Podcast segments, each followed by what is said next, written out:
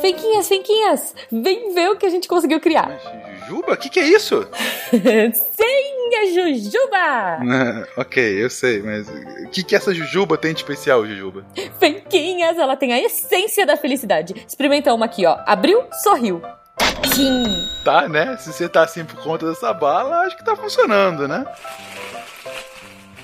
Nossa! Eu tô me sentindo ótimo! Maravilhado, tudo é bom demais!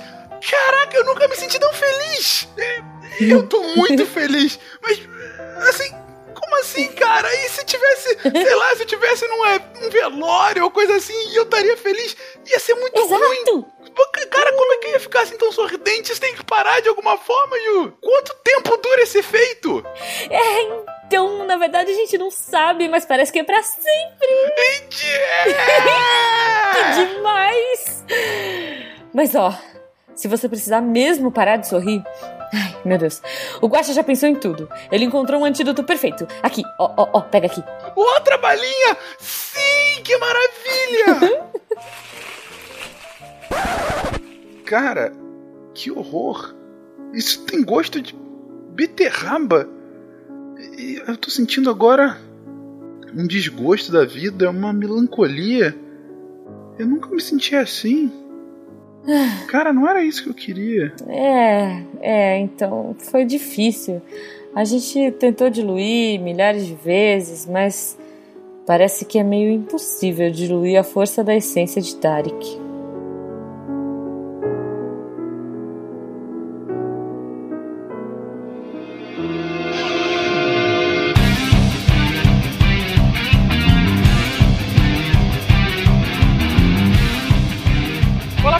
Tarik. Fernando Malto Fencas, diretamente de São Paulo, e é uma felicidade inenarrável estar com vocês aqui hoje gravando esse cast. E aí, pessoal, aqui é Marcelo. e aí, pessoal, aqui é Marcelo. Eu nem me contém de tanta felicidade. Aqui é Marcelo Rigoli de Porto Alegre. E é sempre importante lembrar que a felicidade é um conceito que vem do grego a felicitas, que é. Depois a gente explora mais. Oi, gente, aqui é a Thaís de São Paulo e a Dani vai me matar, que eu vou desafinar, mas felicidade foi embora e a saudade no meu peito. Hum, não. Ok, parei. Eu ouvi essa cantoria ao vivo, pois hein? é.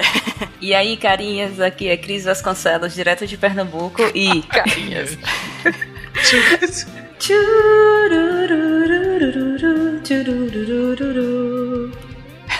Churururururu. Chururururu. Tinha que assobiar, Eu não sei assobiar. ah, ah, não. Mas eu tava Então, dançando, é se vocês ouviram. Aqui é André Bach, de Londrina, Paraná, e tristeza não tem fim, felicidade sim. Olha só. E pior que esse é bem a hype do cast. É. E diretamente de um dilúvio, aqui é Marcelo Guaxinim, e a felicidade de vocês na campus me entristece. Ai, que sacanagem. Você está ouvindo o Psycast, porque a ciência tem que ser divertida. Bem-vindos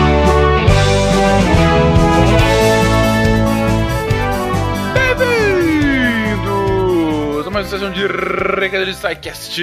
Eu sou o Fencas. E eu sou a Jujuba, muito feliz. Goma. Ó, todos felizes hoje, Goma. Você acha que eu não estaria feliz num episódio desse?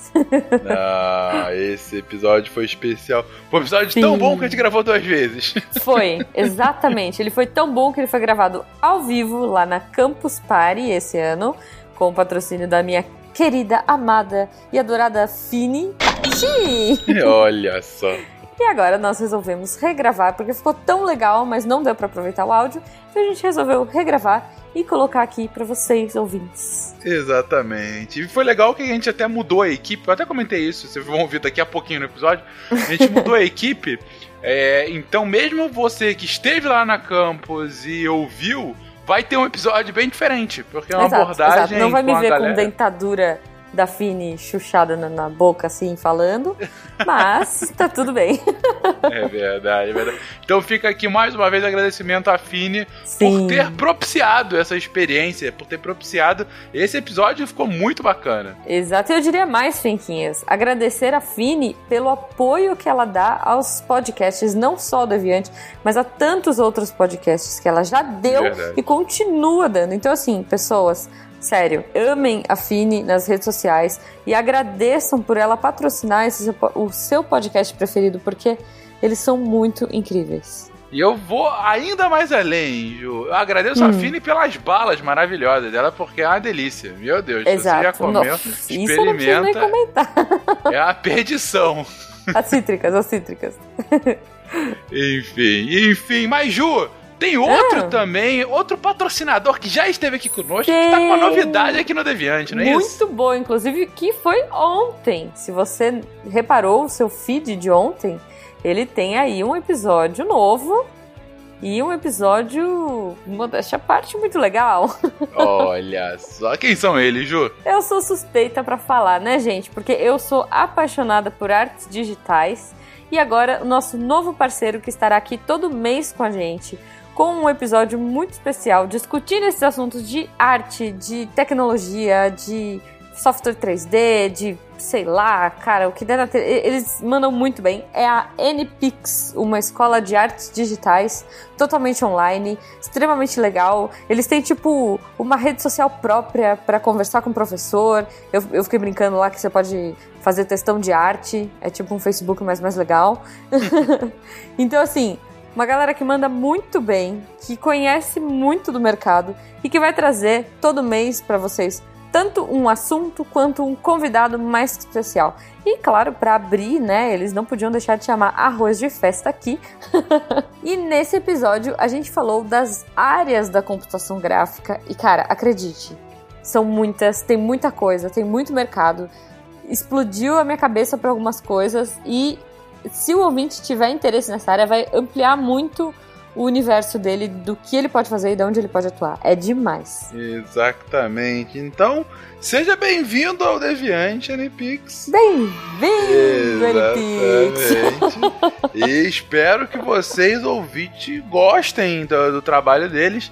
Você que é da Sim. área e quer saber um pouco mais, você que não é da área, mas é um curioso, você que confia Uhum. nos podcasts aqui do feed do Deviante, não é isso? Exato, tá muito bom, gente, tá muito bom. E Fenquinhas, Hum. já que eu falei bem-vindo, NPix, eu queria que você falasse sobre um novo bem-vindo que saiu recentemente aí. Ah, é. A gente até comentou rapidamente na semana passada que ia sair um especial e na quarta-feira passada a gente lançou o quinto episódio de Notas Históricas, o SciCast número 250, o SciCast especial 250, em que eh, a gente comentou um pouquinho sobre a Grande Depressão, a crise de 29, sobre os os agitados anos 20 no mundo e os prenúncios da Segunda Guerra Mundial. A gente é assim, né, Ju? Especial de final de ano, o que a gente vai falar? Sobre doenças contagiosas, fim do mundo, Isso. aniversário de 250 episódios do Saquete, que falar Grande Depressão, é sempre aquele espírito festivo.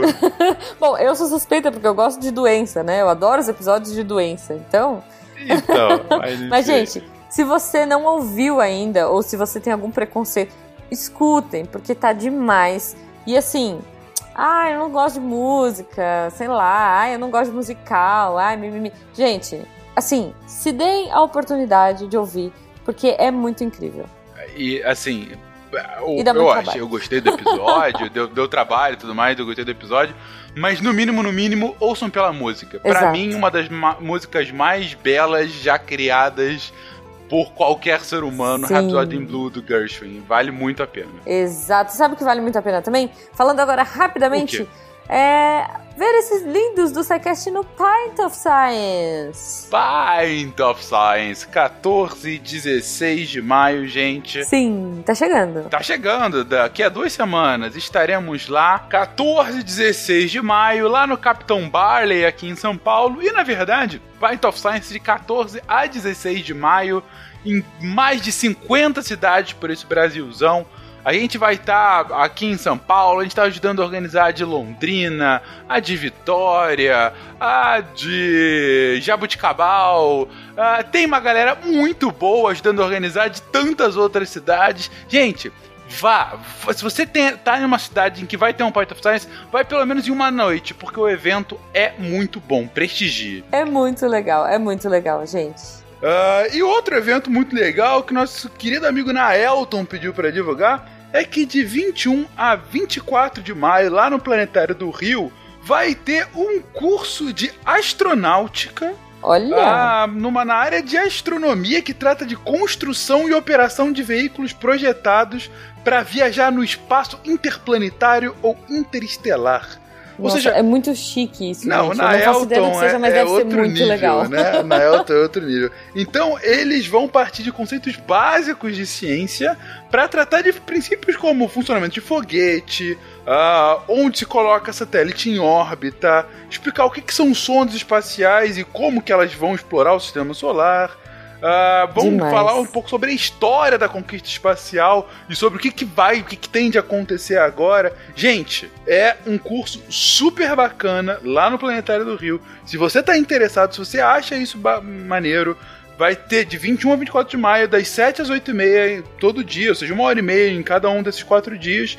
Vá lá no site do Planetário do Rio, planetáriodorio.com.br tem vagas limitadas. Então Olha, corre, corre pra lá. É agora no final do mês. Selo na Elton de qualidade. Então esteja boa, lá, boa. prestigie um amiguinho.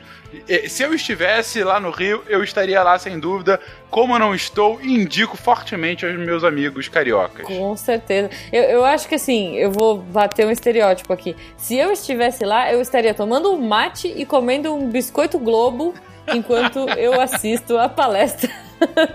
Muito justo, muito justo. Muito justo. E, né? gente, né? nesse recado gigantesco, rapidamente, Uf. só para avisar, se você quiser falar conosco a partir do contato ou deixa aí o seu comentário no episódio para continuar essa conversa para a posteridade. Sim! E lembrando sempre, sempre que os projetos do Portal Deviante só são possíveis graças a vocês, patronos, que nos ajudam, que nos apoiam todo mês e que gostam de ter os seus nomes zoados. Então, se você quiser fazer parte dessa família Deviante e ganhar o seu copo de Becker imaginário, Ajuda a gente, seja nosso patrono e vamos nos divertir juntos e discutir coisas muito loucas nos grupos de WhatsApp. Eu tô pensando aqui, Ju, a gente sempre fala hum. do patronato e tudo mais, mas a gente nunca falou qual é o prêmio básico do patrono, né?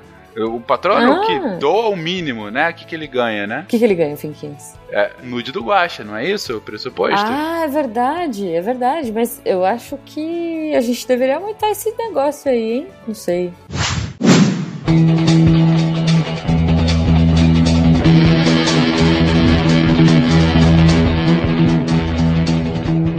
Felicidade. Viajamos para procurá-la, casamos esperando segurá-la, fazemos terapia para aumentá-la e nos estressamos ganhando dinheiro para comprá-la. Mas será que realmente a encontramos? E se isso acontecer, será que somos capazes de mantê-la? Essas mesmas perguntas, que por milhares de anos têm intrigado filósofos e gurus, estão agora sendo investigadas por neurologistas, psicólogos e até economistas. Vai ser explorado aqui hoje para vocês, queridões.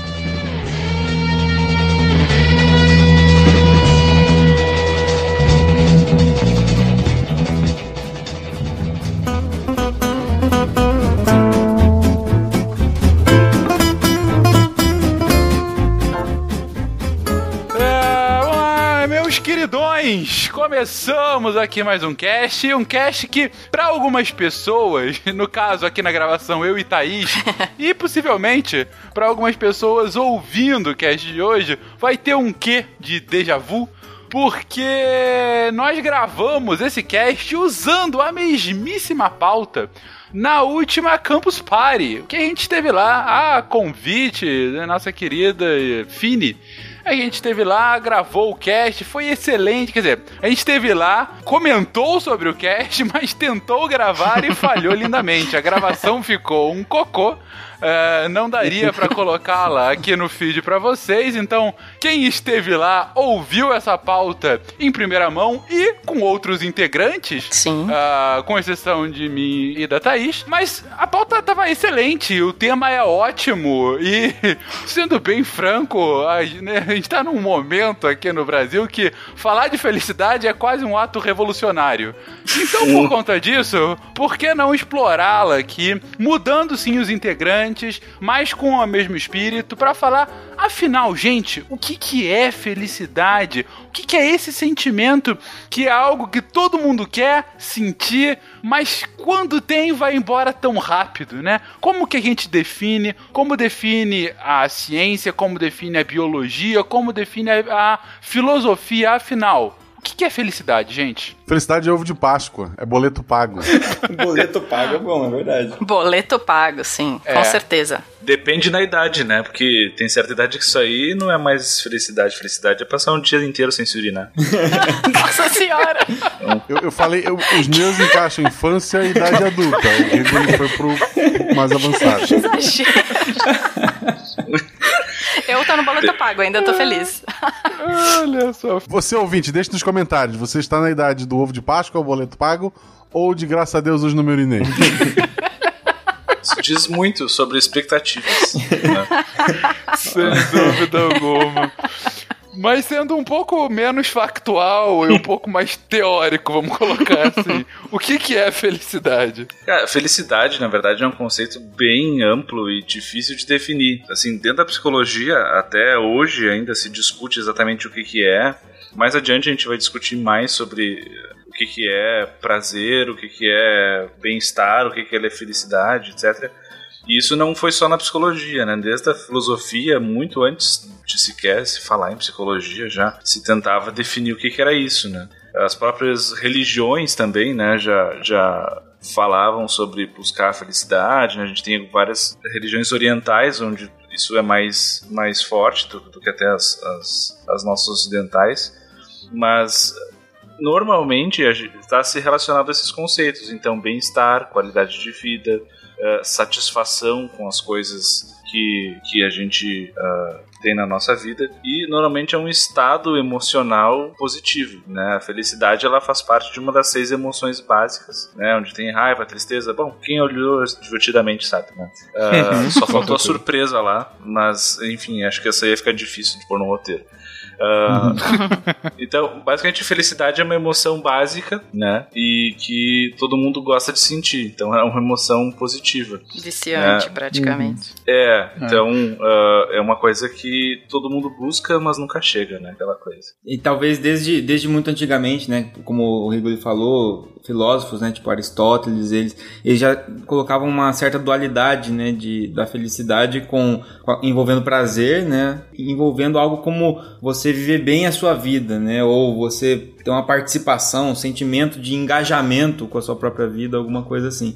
Então, é, são dois conceitos aí e que é mais fácil dentro da da neurobiologia, da ciência, né, que a gente está tentando definir aqui, é começar a olhar pelo lado, talvez, puxando de algo mais simples, que seria simples entre aspas, mas que seria o prazer, né?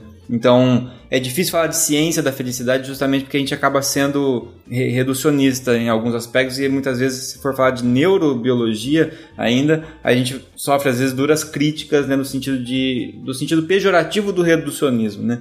Mas na verdade a gente não a questão do reducionismo não necessariamente é algo ruim, né? É você reduzir algo assim como para poder estudar mais facilmente e depois tentar ampliar isso novamente, né? Trazer isso para um contexto mais mais geral.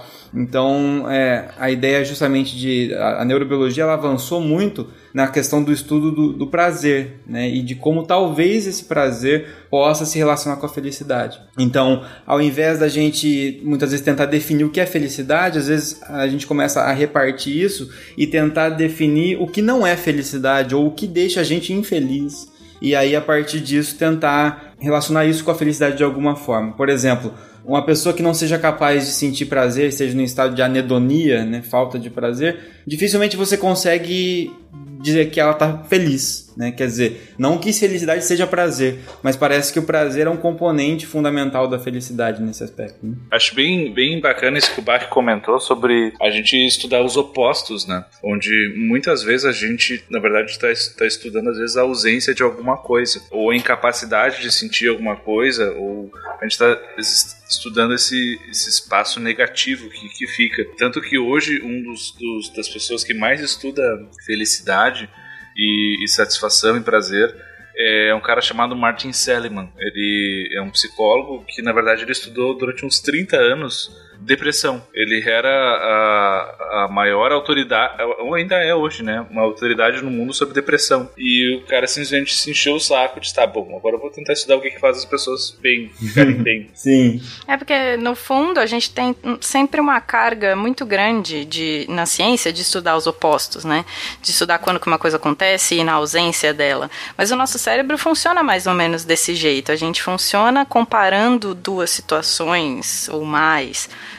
Mas então eu acho que é legal a gente sempre falar disso, que a pessoa que estudou depressão também vai saber bastante sobre o outro lado, uhum. que é, entre aspas, a felicidade. É, porque a falta de você conseguir, por exemplo, sentir prazer, que é muitas vezes um dos sintomas característicos de, de transtornos depressivos, é um obstáculo para a pessoa definir que ela está feliz, né? Então, estudando isso, você consegue também é, já compor um pedacinho desse quebra-cabeça, digamos assim. E daí vem a questão do reducionismo, né? De você estar tá é, pegando um pedacinho por pedacinho para tentar montar um pouco todo, né? Que é muito difícil de ser estudado, como a gente está mal conseguindo definir aqui. Né? De forma mais estatística, a ONU ela libera anualmente um relatório mundial de felicidade, eu acho que é anualmente. E nesse relatório ela baseia o cálculo de felicidade em seis variáveis, que são a PIB per capita, um suporte social, expectativa de vida saudável, liberdade para fazer escolhas, generosidade e percepção de corrupção.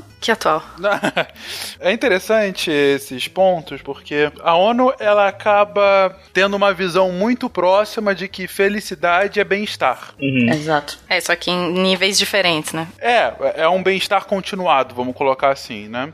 Eu acho que até a gente vai entrar sobre, sobre isso, né? O que, que é felicidade continuada, o que é uma felicidade momentânea, prazer, né? A gente volta sobre isso em específico. Eu só queria especificar isso aqui da ONU, porque assim, esse relatório, ele, ele é famoso, digo, ele é utilizado ah, por sociólogos, por estudiosos em geral, como base para entender as dinâmicas sociológicas da, das populações, mas é claro que eles estão tentando que pegar um conceito abstrato e definindo ele a partir de indicadores quantitativos, né? Ou aquela velha diferença de que eles não vão à rua e perguntam: "Você é feliz?" Até porque Sim. eu imagino que é uma pergunta que deve ter uma base estatística absolutamente pífia. É, digo, não, não tem qualquer tipo de, de, de, inferência que você possa fazer com uma pergunta dessa, assim, dessa forma, né? E dado também que eles não fazem uma pesquisa de campo, e sim é só por indicadores coletados, disponibilizados pelo país, você tem que ter esse tipo de, de critério quantitativo. Mas eu faço para vocês essas perguntas. Afinal, o que, que, faz vocês felizes, gente? E isso não é propaganda de Superman. Descontos! Isso faz você feliz. eu acho que entra muito nisso que a gente já citou, né? Eu acho que isso é o que o Rico principalmente citou ali no começo é algo que está intrínseco para qualquer um de nós, né? A gente vai ser um pouco mais factual se a gente falar, né, o que faz feliz, mas basicamente realmente, né, o que até mesmo que a ONU define, você ter uma estabilidade financeira, você e não necessariamente ser rico, né, ter muito dinheiro, mas ter dinheiro suficiente para que você tenha boleto pago. Exatamente. para comprar fine, essas coisas assim. É. eu acho que cada cada coisa que faz a gente feliz, eu acho que está relacionado a uma série de, de coisas dessas que a gente falou, né? O próprio boleto pago, né? O que, que é o boleto pago? O boleto pago, se a gente for tentar ver o que efeitos isso teria, é tu conseguir eliminar uma preocupação e talvez ter um senso de autoeficácia, de que tu conseguiu atingir aquilo e tu venceu um desafio. E talvez isso te deixe feliz, né? A mesma coisa lá tu conseguir não se urinar o dia inteiro. Se, no caso, isso é um desafio pra ti. Tá, tá com ideia fixa? Tá com quantos anos, Rigoli? Só pra gente. 74. ah, ok. a- até agora às 11 tem que trocar a fralda. Mas. ah, se eu vou dar mute aqui. Mas fica Big. Frau. Então, tudo bem. Propaganda da tudo bem. Big Frau.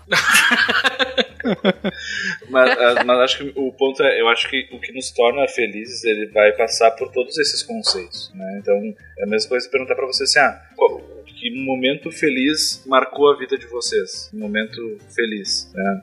Cada um vai ter o seu, mas provavelmente vai ser um momento onde estava sentindo uma emoção intensa, uma emoção de êxtase, talvez. E talvez aqueles momentos onde tu passou tranquilo, trabalhando, fazendo tuas coisas, talvez tu também estivesse feliz, mas tu não estava extremamente feliz. Não, É, não é memorável. né? marcado. É. Então, assim, acho que é uma pergunta muito boa para nós aqui, mas realmente em termos de pesquisa ela seria bem dificultosa de, de se aplicar. Ah, Oxford lançou em 2002, se não me engano, um questionário sobre felicidade. Onde tu pode ir lá e preencher e ver o quão feliz tu é, se tu não sabe. né? Então, Eu fiz um trabalho na faculdade, isso é sério. Eu- vou explicar pra vocês, por favor, é sério. É, eu fiz geografia, pra quem não sabe, a gente fez um mapa de felicidade. eu lembro disso. Que, que era basicamente o quê? A gente pegou a região ali central de Florianópolis, né? De Praça 15 e tal, quem conhece ali. E a gente foi em alguns lugares naquela região e perguntou para as pessoas se ela, tipo, quão felizes elas estavam. Tinha, sei lá, 5 graus. E depois a gente pintou o mapa de acordo com que regiões as pessoas estavam mais felizes. Tipo, a ideia era para produzir mapas e usar as cores e tal, para identificar as coisas e tal. E foi bem bacana, as pessoas mais felizes estavam na praça, em sua maioria eram idosos, mas a gente não quantificou a idade, né? Mas eram idosos, estavam jogando dominó. E provavelmente se preocupando porque aquele dia não tinha sido urinado, imagino, Rigor. Sim, sim, é bem possível. Áreas mais afastadas ali do centro mesmo, da praça e tal, as pessoas eram menos felizes aí por, por medo de sei lá o quê. Então é interessante, um mapa de felicidade. Faça na sua cidade. Onde ela era menos feliz lá era na ponte tentando voltar pro continente em horário de rush. Essa é a hora que elas estavam menos felizes. Ah, a gente não foi até lá, era longe, gente. Era longe. Porque ali é um verdadeiro inferno, cara. Você consegue tá- sair do máximo de felicidade ali nas praias e depois você tá no mínimo de felicidade naquela ponte maldita. Exato. Essa parte da minha vida. Essa pequena parte. Chama-se felicidade. Mas tem um estudo de 1978, se não me engane, que ele comparou, através de entrevistas e questionários, dois grupos, um de ganhadores de loteria, acho que eram 20 pessoas, e pessoas que sofreram um acidente e ficaram paraplégicos. Aí ele fez, e usou um grupo controle lá que não nem que era não era paraplégico nem tinha ganho na loteria. E ele percebeu que, por exemplo, o incidente de ganhar na loteria aumentava o grau de felicidade daquela pessoa, assim como o incidente o acidente baixava o grau de felicidade. No entanto, depois de um tempo, os dois se estabilizavam. Tipo, a pessoa que sofreu o acidente e ficou paraplégico, ela depois desse impacto do, do incidente, ela voltava a ser tão, tão feliz quanto a pessoa que ganhou na loteria também. Voltava para um nível basal de felicidade.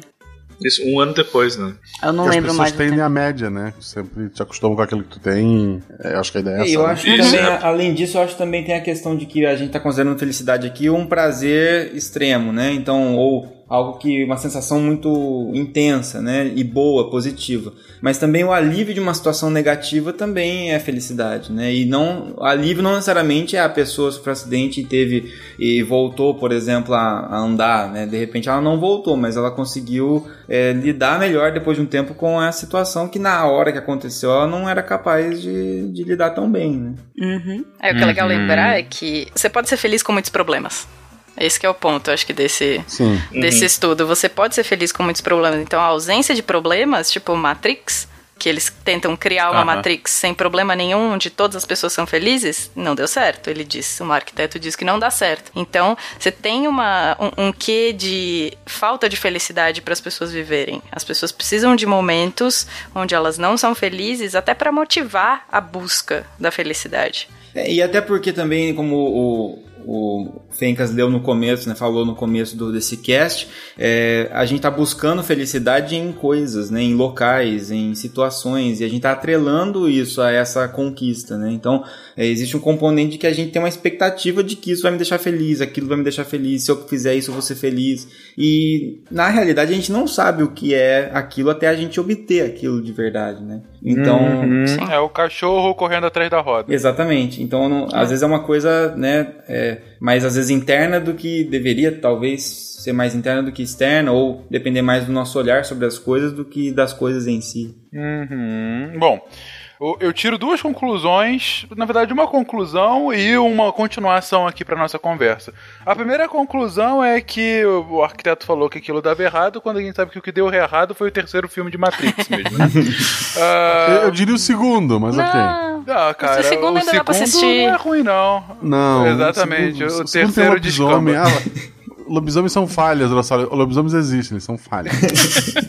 Mas na verdade é interessante que vocês trouxeram o exemplo da bicicleta e da, de ganhar uma loteria, um prêmio grande assim, né? Vamos partir então disso, gente. Vamos explicar agora porque assim, a gente até agora tá fazendo definições mais amplas, o que a psicologia fala, o que as Nações Unidas fala, o que a gente entende. Mas vamos entender o que acontece dentro da gente. O que, que fisiologicamente é felicidade pra gente. E a gente pode explicar indo ponto a ponto do nosso sistema nervoso e como isso se comunica e tudo mais. E a gente vai explicar isso, obviamente. Mas a gente também pode usar um exemplo para deixar mais claro o dia a dia das pessoas. Então, vamos pegar aqui uma situação hipotética com os nossos dois bonecos de teste de SciCast, né? Tarek e Guacha estão indo é, é, é, apostar na Mega da Virada. E a nossa situação é: os dois vão apostar, um vai ganhar e o outro vai perder. A partir dessa situação, o que, que acontece dentro do corpo deles em cada um desses passos? Então, vamos dividir esses passos. Vamos pegar o primeiro passo, eles indo escolher os números no que, que eles vão escolher para jogar. Então tem toda uma preparação, Beleza. né? Você pensa nos números, sei lá, data do nascimento de não sei quem da sua família e tudo mais. Vai pensando nisso tudo. Então tem todo um planejamento. Da Malu. Da Malu, exatamente. Então, tem todo um planejamento. Sei lá, quanto que, que nota que dá para um bolo de beterraba e tudo mais. Esse tipo de coisa. Não, conhecendo o Tarek, o Tarek vai apostar um, dois, três, quatro, cinco, seis. Continua. Conhecendo o Tarek, ele não vai apostar, mas prossiga. É verdade. É, é mais provável, é verdade. Mas Uma continue. Jogou os números de Lost. É, então, eu jogaria os números de Lost. Só meu, meu palpite seriam os números de Lost, com certeza. Beleza. Porque já que a vida já é cagada. É por que não, né? né? Exatamente. Vai que melhora. Mas... Vai que melhora. então. então o que acontece? Você tem toda uma fase de planejamento. Então você não sabe se você vai ganhar ainda, você começa a ver é, probabilidade, quantas pessoas vão jogar. Então você começa a fazer todo um planejamento. E para fazer esse planejamento, seu sistema nervoso está analisando todas as possibilidades que podem acontecer. Sim. Então você tem X números, Perfeito. você vai fazer a conta de quantas chances você tem de ganhar, quanto dinheiro você tem para gastar e tudo mais para comprar os bilhetes. Uhum. E tô imaginando que é um pensamento extremamente racional. Super isso, racional. Né? Enfim. Super racional. Beleza. Então, eu gosto de falar que o sistema nervoso, enquanto eu estava aprendendo na faculdade, que ele é um uma, uma coisa meio tipo engenharia de controle e automação, sabe? Uhum. Por quê? Porque ele... Elabore. Elabore. Porque ele analisa a situação que a gente tem em qualquer situação, em qualquer resposta que ele tenha que dar. Ele analisa a situação que a gente tem e responde para adaptar a nossa vida, a nossa sobrevivência àquela situação. Tá, então, tá um exemplo que sai um pouco da loteria, sai um pouco da mega, mas é, ajuda a gente a, a explicar isso. Por exemplo, a mão no fogo. Se você Uhum. vai, passa a mão no fogão e tá muito perto do fogo, automaticamente o seu braço sai sem você perceber, não Uhum. é? Porque a sua mão, Sim. a sua pele tem alguma coisa que consegue detectar que a temperatura aumentou, e isso a gente já sabe o que que é, são receptores nas nossas células que conseguem determinar a temperatura e fala: "Ah, aquilo é perigoso". Manda uma mensagem para o nosso sistema nervoso central, e o nosso sistema nervoso central fala, tira a mão daí. Só que isso acontece tão rápido que a gente mal percebe que tirou a mão. A gente só percebe que tá tirando na hora que sente a dor e a- mão já tá fora do fogo. Aliás, o ouvinte mais antigo do SciCast, ele vai conseguir lembrar lá daquele fetiche do Guacha com a peça de Lego. Peça de Lego, exatamente. Ah, exatamente. Verdade. Exatamente. Verdade. Então, vamos então para esse exemplo mais legal, mais divertido. Pisando na peça de Lego, tá? aham. Isso vai me ajudar a ganhar na Mega Sena? Eu só quero saber se você falar que vai ajudar a gente a Vai, quando explicar melhor as você, tem, coisas. quando você se ferra demais, aí você tem uma, uma dívida do mundo pra te dar sorte. Isso. Chama-se Ok, karma. faz, faz, karma, faz sentido. Então, o que, que seu sistema nervoso fez, Guaxa, a hora que você pisou na peça de Lego? Ele interpretou os sinais que o ambiente te deu, que não era o chão, era uma peça pontiaguda no seu pé, que dói muito, todos sabemos. E o seu sistema respondeu com a dor primeiro, ou tanto faz, dependendo do, do tipo de, de resposta que ele tem que dar, a dor vem até depois de, de tentar te tirar daquela situação ruim. Mas o que eu queria dizer com isso é que o seu corpo tá o tempo todo analisando o ambiente, fazendo todo esse planejamento que o Guaxa e o Tarek vão fazer para poder jogar na Mega, ele tá fazendo isso o tempo todo com tudo que acontece em volta da gente, para poder fazer a gente se adaptar a ficar sentado horas e horas estudando, trabalhando, ou ficar o dia inteiro em pé fazendo alguma coisa, ele adapta a gente para essas situações. E ele determina essa resposta. Por isso que eu falo que é uma, uma coisa meio controle automação, tá? Uhum, não, perfeito. Ele tá ah, vendo o ambiente, se adaptando, e entendendo e te fazendo viver da melhor forma possível. Exatamente. Beleza. Ele tem até coisas ultra refinadas, que é ver se a gente tá no dia ou na noite, produzir coisas diferentes de dia ou de noite por causa disso. Então, ele tem um nível de refinamento muito, muito grande. Beleza. E a gente já falou de muitos desses refinamentos no cast de sistema nervoso central, no cast eh, que a gente comentou dos ciclos circadianos, no cast de fármacos. eh, em todos esses a gente cita questões relacionadas a isso. Beleza. Mas ainda estou para entender como isso tem a ver com um deles ganhar a loteria, Thaís. Temos todos os passos até um deles descobrir que ganhou e um deles descobrir que perdeu. Vamos enumerar esses Vamos passos? O que, que vocês acham que pode, pode lá. acontecer depois? Então, os dois juntos? Os dois estão juntos. Então, claro, amigos que são vão apostar juntos na Mega Sena, na lotérica. Ok. Se já causam juntas, imagina juntas. Imagina juntas. Pois é. pois é. Exatamente. O passo zero foi a ideia e o pensamento dos números. O passo um foi estão indo juntos, causando juntos na lotérica. Isso, causando O juntos. passo 2 é a hora da aposta. O passo 3 seria o pós-aposta e a expectativa. O passo 4 seria ouvir os resultados. E o passo 5, as consequências. Vamos colocar Exatamente, assim, tá bom? perfeito. Então, o que que acontece? Estamos no passo 3, onde eles fizeram a aposta. Fizeram aposta. Fizeram a O passo 2 seria a aposta. Eu, eu- eu- eu não sei lá quais são agora, mas sim, eles fizeram aposta. Posso interromper rapidamente, assim, pensando no, no que levou eles aí? Por que, que eles de- decidiram apostar? né? Ah, sim. Porque alguma coisa motivou eles a andarem, sair da casa deles pra preencher um papelzinho lá com números e apostar lá, né? Mesmo sem nunca ter tido, Perfeito. de repente, uma Boleto. experiência anterior, né? Ou por- porque a gente- eles foram, vamos supor que foi a primeira vez que eles foram apostar, ou só naquele, na mega da virada eles resolveram apostar, né? E, e aí, dentro desse contexto, provavelmente o que motivou eles a fazerem isso foi ver que outras pessoas anteriormente ganharam, ficaram milionárias graças ao fato de ter feito isso. E por algum motivo, ao observar essas pessoas milionárias e felizes e começar a imaginar e se projetar, né, ah, pensando o que, que eu faria, com todo esse dinheiro e tudo mais, isso, Isso a gente chama. Isso a gente chama de condicionamento vicário. olha aí, Mas vai lá. É o quê? Condicionamento vicário. Condicionamento vicário. Quando Quando tu você vê outra pessoa receber um reforço, tu quer receber esse reforço também. Ó, Ah, beleza. A, a gente chama de inveja aqui. É inveja que chama, Rogerinho. E, Tá e, na- indignação. e nesse momento, é, essa, essa, se imaginar naquela mesma situação, né, como o Rigoli falou, esse reforço, ele vai ativar né, é, questões bioquímicas no sistema nervoso central. E Então ele vai ter meio que um prazer, né, a gente pode dizer. E porém, só pelo fato de imaginar aquilo, então ele teve motivação suficiente para tentar concretizar isso que ele viu ou imaginou, né? Você diz que ele vai ter prazer do tipo, pô, imagina se eu ganho. É, algo sabe assim, quando você tá pensando, de já- repente, ah, isso é o que eu faria com, com esse dinheiro? E você começa a imaginar, pô, uma casa, uma coisa assim. E quando você tá imaginando, e alguém tá te vendo imaginando algo bom que você gostaria de ter ou fazer, Ou uma situação que você gostaria de estar e você tá com um sorrisinho no rosto, né? Pensando assim, nossa, seria tão Uhum. bom isso. E você ainda tá meio perdido nesses, nesses pensamentos felizes, entre aspas, aí, de prazer. Você tá por algum momento vivenciando isso de alguma forma, né? É, e aqui a gente tá falando de novo de uma felicidade que é uma felicidade por um lado hedônico, né? Um lado prazeroso. Total. é. E, e que Falar é de dinheiro fácil. no cast de felicidade. Exatamente. É mais fácil da gente tratar, fazer uma abordagem científica desse tipo de felicidade, né? Que é o que a gente está fazendo aqui. Então a motivação foi: vou tentar receber a mesma coisa que outra pessoa recebeu e ficou aparentemente feliz com isso. Né? Uhum, perfeito. Essa parte da minha vida. Essa pequena parte.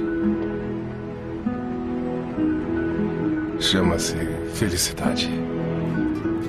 Então, essa motivação. Perdão, Rigoli, qual é a expressão? Esse condicionamento vicário. Esse condicionamento vicário, ou inveja, é, fez Inveja com branca, que vai. eu pensasse. Inveja branca fez com que eu me imaginasse no lugar da pessoa que ganhou e criou uma motivação que, que me, está me movendo até a lotérica. Me movendo não, movendo o Tarek e o Guacha até a lotérica. Beleza. Exato. Thaís, eles estão apostando. O que, que está acontecendo com eles? Rola uma ansiedade, né? E o que, que é ansiedade? Ansiedade de verdade. Não aquela ansiedade de você quer que a coisa aconteça. Não é essa ansiedade que a gente tá falando, ah, eu quero ficar milionário, eu quero ganhar. Você começa a pensar nos, nos cenários pra frente, isso eu aprendi na terapia, Rigoli. É, que ansiedade é quando você pensa no futuro de uma forma não saudável. Então, por exemplo, o que, que deve estar passando na frente, na, na cabeça do Tarek, por exemplo? Ele tá lá apostando e falando, eu não vou ganhar esse negócio. Porque ele tá falando, eu não tenho chance alguma de ganhar isso, eu vou fazer isso só porque eu tô aqui com o Guacha, a gente tá passando nosso tempo, vai ser divertido, mas eu não vou ganhar isso. E aí eu não vou ganhar isso, eu vou ser pobre pro resto da vida, eu nunca vou ser milionário, e aí começa uma catástrofe, bola de neve. Esse é o Tarek. Mais interessante ainda se eles estão, na verdade, usando o dinheiro que eles tinham do mês, o salário deles, apostando na, na, na Mega Sena. 3,50. Mais interessante ainda, esse é o baque. Ele quer realmente apostando o salário do mês pra aquilo, beleza. Então, Mas, mas entendi. Entendeu Ah. a ansiedade? Que ele tá, ele já tá Sim, vendo claro, claro. o futuro de uma maneira muito catastrófica. Já o Guaxa tá se imaginando na praia, tomando água de coco com o Malu brincando na praia, no, na- no mar. E não tendo que pagar nenhum boleto mais pro resto da vida. Cheia de ovos de Páscoa. ok, aí sim. Eu não gosto de praia, mas boleto. Desculpa, mas imaginei, coloquei o meu cenário de felicidade na sua vida, Guaxa. É porque eu nasci em Floripa, Ah, então sim. não tinha praia, eu enjoei. Tipo, a pessoa que tem piscina em casa, sabe? A pessoa que tem piscina em casa não toma de piscina. Então, você já vê dois cenários diferentes e duas sensações diferentes, entendeu? Então tem uma sensação de um futuro catastrófico e de um futuro maravilhoso, tá? E isso motiva os dois a é, apostar, né? Então, beleza. Estão lá apostando, co- escolhendo seus números, Tarek de 1 a 6, Guacha, aniversário da Malu. Exato. E aí? Exato. Aí eles vão passar o ano novo juntos, né? Naquela ansiedade. Por que não? Porque eles têm que ver a Sim. mega da não. virada juntos, né? Isso. Exatamente. Os dois de branco, cueca dourada, Não sabia que você se vestia, Guaxa. Uau! pro Réveillon me vista. Pro Réveillon. Ocasião festiva. Mas beleza. Pular sete ondas nu ia ser algo, né? Pintar de dourado, né? Que é pra Nossa, tipo. Fred Mercury. Ah, imagem mental. Vamos lá. É, Então estão lá, ambos de branco com cueca dourada, esperando, aguardando Sim. a definição do resultado. Aí o que, que começa? Começam os dois a ficar se olhando, tipo, ó, tá chegando a hora da mega, tá chegando a hora da mega. Aí começa um nervosismo. Quando a luz dos olhos seus, a luz dos olhos meus, confundem sim, contra Só o clima romântico. tá? Continue. Aí começa aquele nervosismo. Ai, meu Deus, ai, meu Deus, ai, meu Deus, vai, ser sorteado, vai ser sorteado. Aí começa a sair o primeiro número. Uhum. Aí o primeiro número é 1. Qual que é a data de nascimento da Malu? 12. 12, ó, tá vendo? 12 do Tá seis. vendo? Ó, então, Tarek colocou 1, 2, 3, 4, 5, 6. Guaxa colocou 12. Uhum. Então o primeiro número Beleza. já não é igual pros dois. Aí aparece Entendi. 6. 6 tem pros dois. Aí eles já começam Uhum. a ficar. Um já achando que deu, deu, deu ruim, ferrou, e o outro já falando: ah, pelo menos eu tenho mais uma chance, tenho mais uma chance, tenho mais uma chance. Isso vai escalando num nível de nervosismo e ansiedade que chega no ponto onde eles começam a correr de um lado pro outro na casa, pisando em Lego e tudo mais. Entendi. Porque realmente tá, tá aumentando. Porque sou eu que tô inventando a história. Cara, não tem felicidade que me Luz, faça. o Tarek pintado de prata e eu pintado de dourada. É isso aí, vamos lá. E detalhe, Não pisando no Lego e sentindo menos dor do que eles estavam sentindo da outra vez, porque eles não estão nem Exatamente. preocupados mais com o Lego. Cara, que Exatamente. felicidade, Ah. porque pisar num Lego, putz, Isso que- e não perceber. tem felicidade que compense isso. E não perceber, pois é. Tá vendo? Isso começa a tomar conta. Eles não estão vendo que tem coisa acontecendo dentro da casa, que, sei lá, a casa pode estar pegando fogo, mas eles estão preocupados com a mega da virada. Prioridades. Prioridades, exatamente. Porque se ficar milionário, a casa pegando fogo não tem problema nenhum. Eles queimou a casa, se for milionário, né? Exatamente. E aí começa a sair um número, começa a sair outro, começa a sair outro, começa a sair outro. Não sei quantos são, desculpa, gente. Seis, mulher. Sei. Seis, beleza. Mega cena. É. Ah, é, pois é. Mal aí. Uf, fuck. Tem um doutorado, não pensei. Caramba, eu nunca parei pra pensar. É por isso que é cena. Nunca pensei. São seis números. Caramba. Pô, sério, eu acho. Mentira, né? Juro, eu nunca, nunca parei pra pensar. Tipo, lá tem sequenciazinha lá, tipo, Mega Sena, aí do lado tem a Quina, aí do outro lado É, tem a então eu pensei nisso agora. Eu pensei nisso agora. Falei, nossa, eles falaram o Senna é 6, mas tem a quina, tem a quadra. Só o Cara. SciCast ensinando a todos, inclusive a quem tá Eu tô chocado. Que a gente não sabia, ou você também não sabia? Eu também não sabia. Ó, Eu pensava que era uma homenagem ao Ayrton Senna, né? Isso, é? Não, então você ignoraram que é dois M's, né? Mas ok. O pior é que provavelmente vai ter um monte de ouvinte também nessa. e que provavelmente depois de todas essas explicações, a coisa que o ouvinte mais vai lembrar é por que Mega Sena se G pela Mega Sena. Mas Pequenos prazeres. tudo bem. Pequenos prazeres, Foi, exatamente. tudo bem. O SciCast tá aí pra isso, inclusive pra essas coisinhas. Mas Ninguém vai lembrar lá. de sistema nervoso, ninguém vai lembrar de neurotransmissor, mas vai lembrar da Mega Sena. Da Mega Sena, Exatamente. sem dúvida. Continua. Aí imagina que os seis números do Tarek saíram. Justo de quem achava que não ia ganhar. E exato, o contrário, o Guaxa, todo esperançoso, achou que ia ganhar e deu ruim. Como que você acha que eles vão se sentir? Morte na praia, afogamento. O Guaxa já tava assim, fazendo planos pra frente, já, tipo, assinou contrato, comprou casa, um monte de coisa pra frente, porque achou que realmente ia ganhar. Poxa, né? É. Tá o Realmente Guaxa é o ligando agora. muito Não, não, assina o papel, não. Não, imagino que seja um sentimento bem opostos, né? Um tava com sem esperança nenhuma, só com ansiedade, de repente começa a inflar aquele balão dentro dele, Uhum. né? De nossa, que coisa fantástica, né? O Tarek conhecendo a felicidade pela primeira vez na vida, enquanto que o Guaxa vai ter uma desilusão, né? Aquela coisa de estourando o balão que tava cheio, né? Era exatamente isso que eu queria trazer. Um conhecendo a felicidade pela primeira vez e o outro vendo a. De... Desculpa, Guaxa, porque você tá aqui. Mas o outro vendo a depressão profunda pela primeira vez, a decepção profunda pela primeira vez.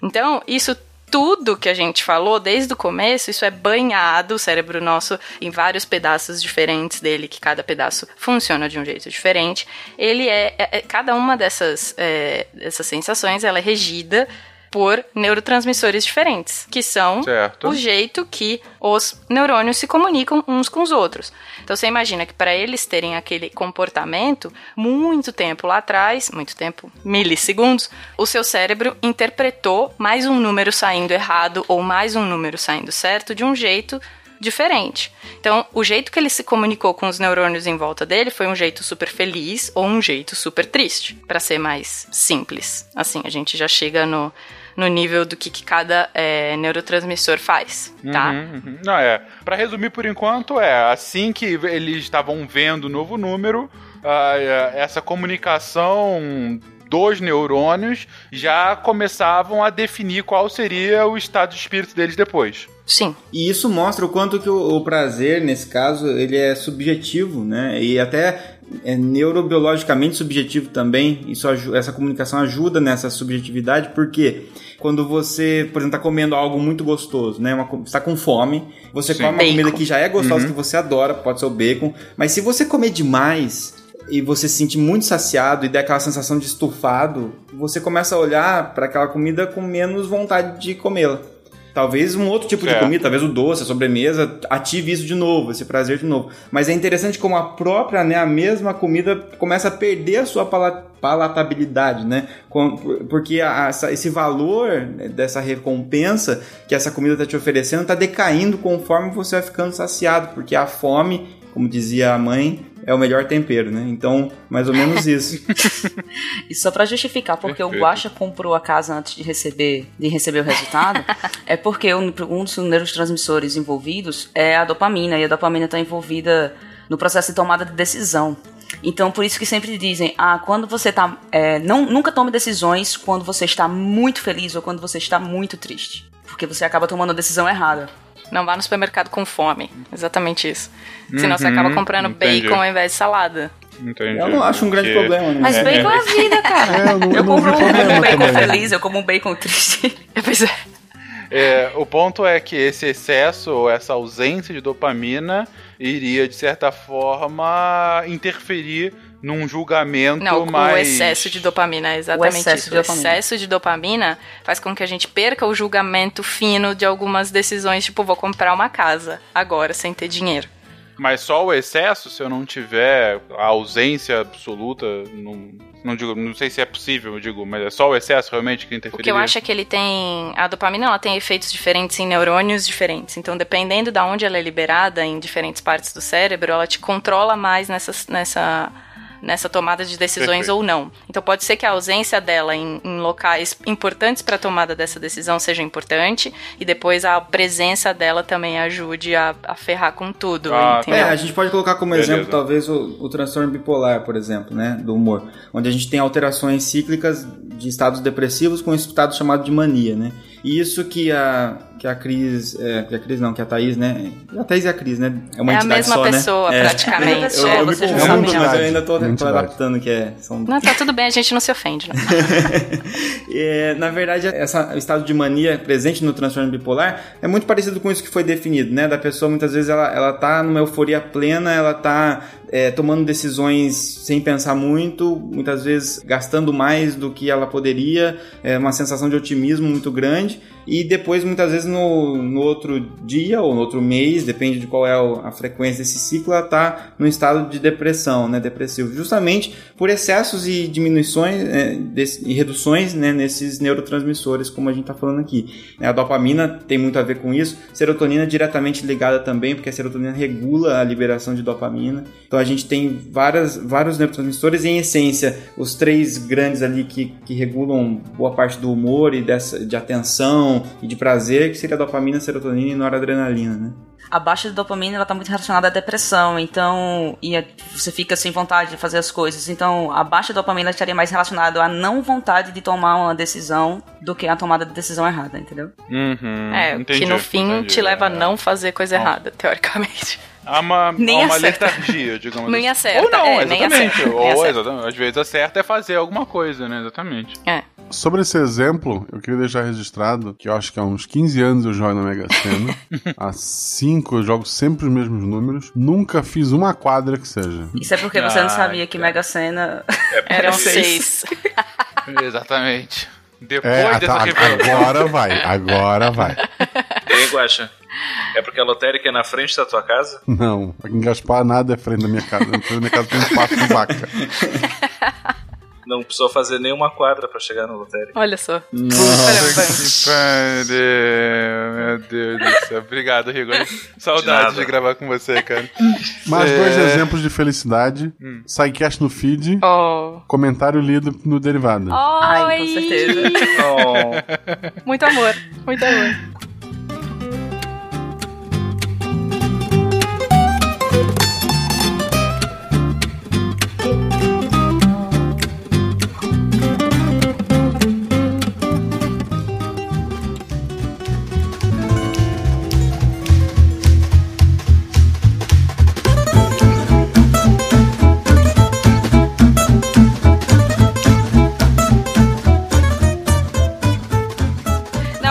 Queria só terminar uma coisinha, antes de terminar de falar da dopamina, é que tem algumas drogas, e fala um pouquinho, tipo, de drogas em relação a isso. Vai que, por favor, me corrija Ah. se estiver errada. Baque o nosso traficante. Pois é. então. Não, não.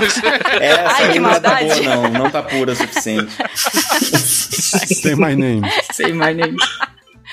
O que eu queria dizer é que tem algumas drogas antipsicóticas que são inibidoras de dopamina. Isso é verdade? Isso, inibidoras de receptores de dopamina. De receptores Então, de dopamina, Elas isso, impedem que a dopamina atue no local que elas deveriam atuar, né? Como se estivesse bloqueando a ação delas. Né?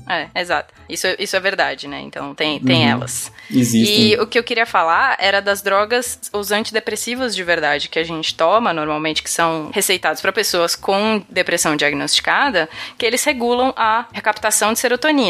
Porque Uhum. o que, que acontece? Quando um neurônio conversa com outro, ele manda um neurotransmissor. Cada neurotransmissor tem a sua função, seja ela excitatória, inibitória, ou a mensagem passa para frente, ou ela para, ou ela não é, se ramifica. Tem vários tipos de resposta que o neurônio pode dar para o neurônio da frente. Mensagens que ele pode passar. E ah, quando ele manda, por exemplo, ele quer mandar. Esse exemplo eu usei lá na campus, então estou repetindo o exemplo. É, por exemplo, o neurônio quer mandar uma mensagem para o neurônio da frente e ele quer que 10 cartas sejam passadas para frente, tá? Ele manda 15 para garantir que 10 vão ser recebidas pelo neurônio da frente, né? Essas 5 que sobram, o neurônio que mandou recapta. Fala assim: "Olha, eu posso re, eu posso reciclar isso daqui e mandar de novo quando eu precisar", tá? Ele Tá bom. garante que 10 vão ser mandadas. Só que aí o que que acontece? Quando você está em depressão e alguma coisa é, desregula essa, essas cartas, esses neurotransmissores que são mandados de um neurônio para o outro, você- a droga que a gente toma, a o, medica, medicação que a gente toma nessa situação é um inibidor da recaptação da serotonina. Porque se ele mandou 15 cartinhas para frente, 15 neurotransmissores para frente, os 15 vão agir. E isso faz com que mais, é, no caso da serotonina, mais neurônio da frente seja estimulado com serotonina, que é um regulador do nosso humor. Então, a droga antidepressiva, ela age nesse ponto no nosso humor, diretamente regulando o nosso comportamento. Mas ela corta esse envio? O envio continua o mesmo. É, porque o neurônio que está enviando é o neurônio que, tá, que vem antes da, da sinapse ali, né? Então ele vai liberar esses neurotransmissores aqui, que a gente está chamando de carta. O outro neurônio, que é o que está depois da sinapse, ele é o que vai receber essas cartas. Justamente ele tem os receptores ali para isso. Então o que acontece? O que a, o que a, a Thaís está dizendo é: você está tendo uma liberação, normalmente mais do que é necessário, um pouquinho mais, com uma folga, digamos assim. E depois que essa liberação ocorre, a serotonina que está ali, ela não pode ficar lá para sempre fazendo efeito. Se ela ficar lá para sempre fazendo efeito, eu vou ter um efeito eh, que eu não quero. Eu quero um efeito pontual. Comunicou, acabou o que tinha que fazer, beleza. Então o que, que se faz? O neurônio recolhe aquilo lá para que possa se reaproveitar com menos gasto de energia, ter que re- refabricar aquilo, ele recicla e pega de volta para usar de novo. Quando você usa um desse, um desse tipo de medicamento, o que, que você faz? Você inibe essa, essa recuperação, esse resgate. Então o que, que acontece? Aquela substância que foi liberada, ela não volta para o neurônio, ela fica lá. Lá onde? Na fenda sináptica ali, na sinapse. Quer dizer que você aumenta a permanência daquela substância lá agindo, ao invés de pegar e liberar e pegar de volta. Né? Então você faz com que libere, fique lá. Depois vai ter um outro impulso que vai liberar também e vai ficar lá mais tempo, tá certo? Então você vai levando um certo acúmulo ali naquele local, porque naquele momento você precisa de uma maior quantidade. Até porque provavelmente, por algum desbalanço, como foi falado, o organismo está liberando menos do que deveria, por exemplo. Uma coisa também importante é que, tipo, a conquista ela não precisa ser estabelecida em si para você produzir esses neurotran- tra- neurotransmissores. Na história da que Thaís contou, o Guaxa pisou no Lego enquanto estava esperando e ele já não sentia tanta dor quanto ele sentia antes. Isso porque também no processo de felicidade você tem a produção de endorfina. E endorfina, ele é um analgésico natural. E tem um estudo de 2006 que mostrou que a expectativa da felicidade, ela aumenta em 27% a produção de endorfina. Uhum. Tipo, você esperar um movimento feliz também aumenta Também faz bem. É. É. Ou seja, o guaxa, antes de saber o resultado, estava aumentando a endorfina. Exato. É, esse prazer, né, que a gente está falando aqui, que tá, a gente está traduzindo como felicidade, é, ele está muito relacionado mesmo com, com a dopamina que está sendo citada, né? Então, com o aumento da dopamina em algumas áreas do cérebro. Só que esse aumento de dopamina, ele pode ser mais direto, mas ele pode ser indireto, regulado por outras substâncias, como foi falado, a endorfina, por exemplo, acaba levando indiretamente ao aumento de dopamina, levando ao prazer, né? Você também tem outras substâncias ali que podem aumentar ou diminuir, né? E, e aí são substâncias de dentro do nosso organismo. Então ela falou, a endorfina é nossa, a acetilcolina é uma substância nossa, é, serotonina, como foi falado, é nossa. Mas quando a gente pega alguma coisa de fora, às vezes isso pode imitar uma substância que a gente tem dentro. Então, por exemplo, a acetilcolina é a gente que produz. Mas se eu uso a nicotina do cigarro, a nicotina ela imita a ação da acetilcolina, só que muito mais potencializada, levando a um aumento muito maior de dopamina sendo liberado. Isso faz com que tenha muito mais a sensação de prazer muito mais intensa do que uma sensação natural de prazer que, de, que normalmente ocorre quando você, sei lá, você é, se alimenta de uma refeição boa, quando você bebe água porque você está com sede, quando a pessoa, né, se a pessoa faz sexo, por exemplo. Então tudo isso é, são prazeres naturais e, e fundamentais que vão ou perpetuar a gente como enquanto indivíduo, quer dizer, eu vou me alimentar e vou beber porque eu preciso sobreviver, ou enquanto espécie, né, vou me reproduzir. E só que isso acaba sendo exacerbado porque normalmente essa liberação ela é fisiológica, ela é natural. E de repente eu vou lá e ganho na Mega Sena, ou ganho numa aposta no poker, ou uso uma, uma determinada droga que joga uma descarga enorme de dopamina e esse prazer é não consegue ser reproduzido mais naturalmente. É, é. Então isso faz com que haja uma, esse reforço, essa vontade de, de repetir isso novamente inicialmente. Né? Ah, É por isso que eu falei que no começo que a entendi. felicidade era viciante. Uhum. Entendi. Olha só, muito Black Mirror. pra quem viu a última temporada de Black Mirror, tem um episódio que fala especificamente sobre isso. Não é não é um episódio inteiro, é uma parte do episódio que fala sobre isso. No caso da endorfina, o externo seria a morfina, no caso. Isso, perfeito. Seriam os, os opioides, morfina, codeína, a própria heroína, no caso, se a gente for falar de uma droga proibida. Né? Uhum.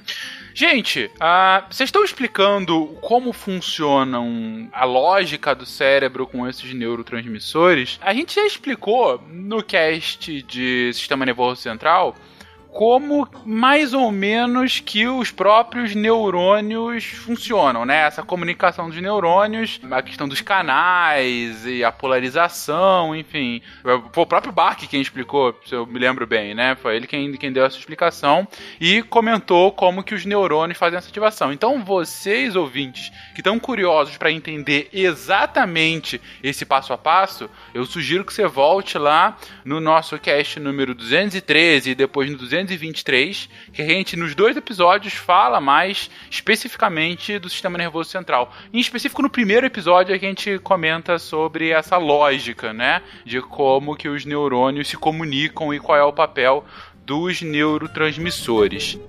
Essa parte da minha vida. Essa pequena parte. Chama-se felicidade. Mabaki, você comentou essa questão de como que a dopamina te deixa viciado. Eu tenho duas dúvidas com relação a isso. A primeira é, você comentou, olha, eu tenho os meus prazeres, vamos colocar aqui, naturais, né? Essas funções básicas, como você disse, da minha perpetuação e da perpetuação da espécie. E quando tem alguma algum estímulo externo que exacerba isso, por exemplo, ganhar na Mega Sena, ou mais do que isso, descobrir o porquê do nome da Mega Sena, Sim. Foi uma felicidade foda, foi. imagino, imagino, é, você começa a desequilibrar isso e o seu corpo ele fica na expectativa de que a próxima onda de dopamina pelo menos se iguale, se não supere ao que foi essa última, certo? Exato. Então acho que é aí que entra numa uma questão que começa a, a, a distinguir o prazer da felicidade mesmo, né?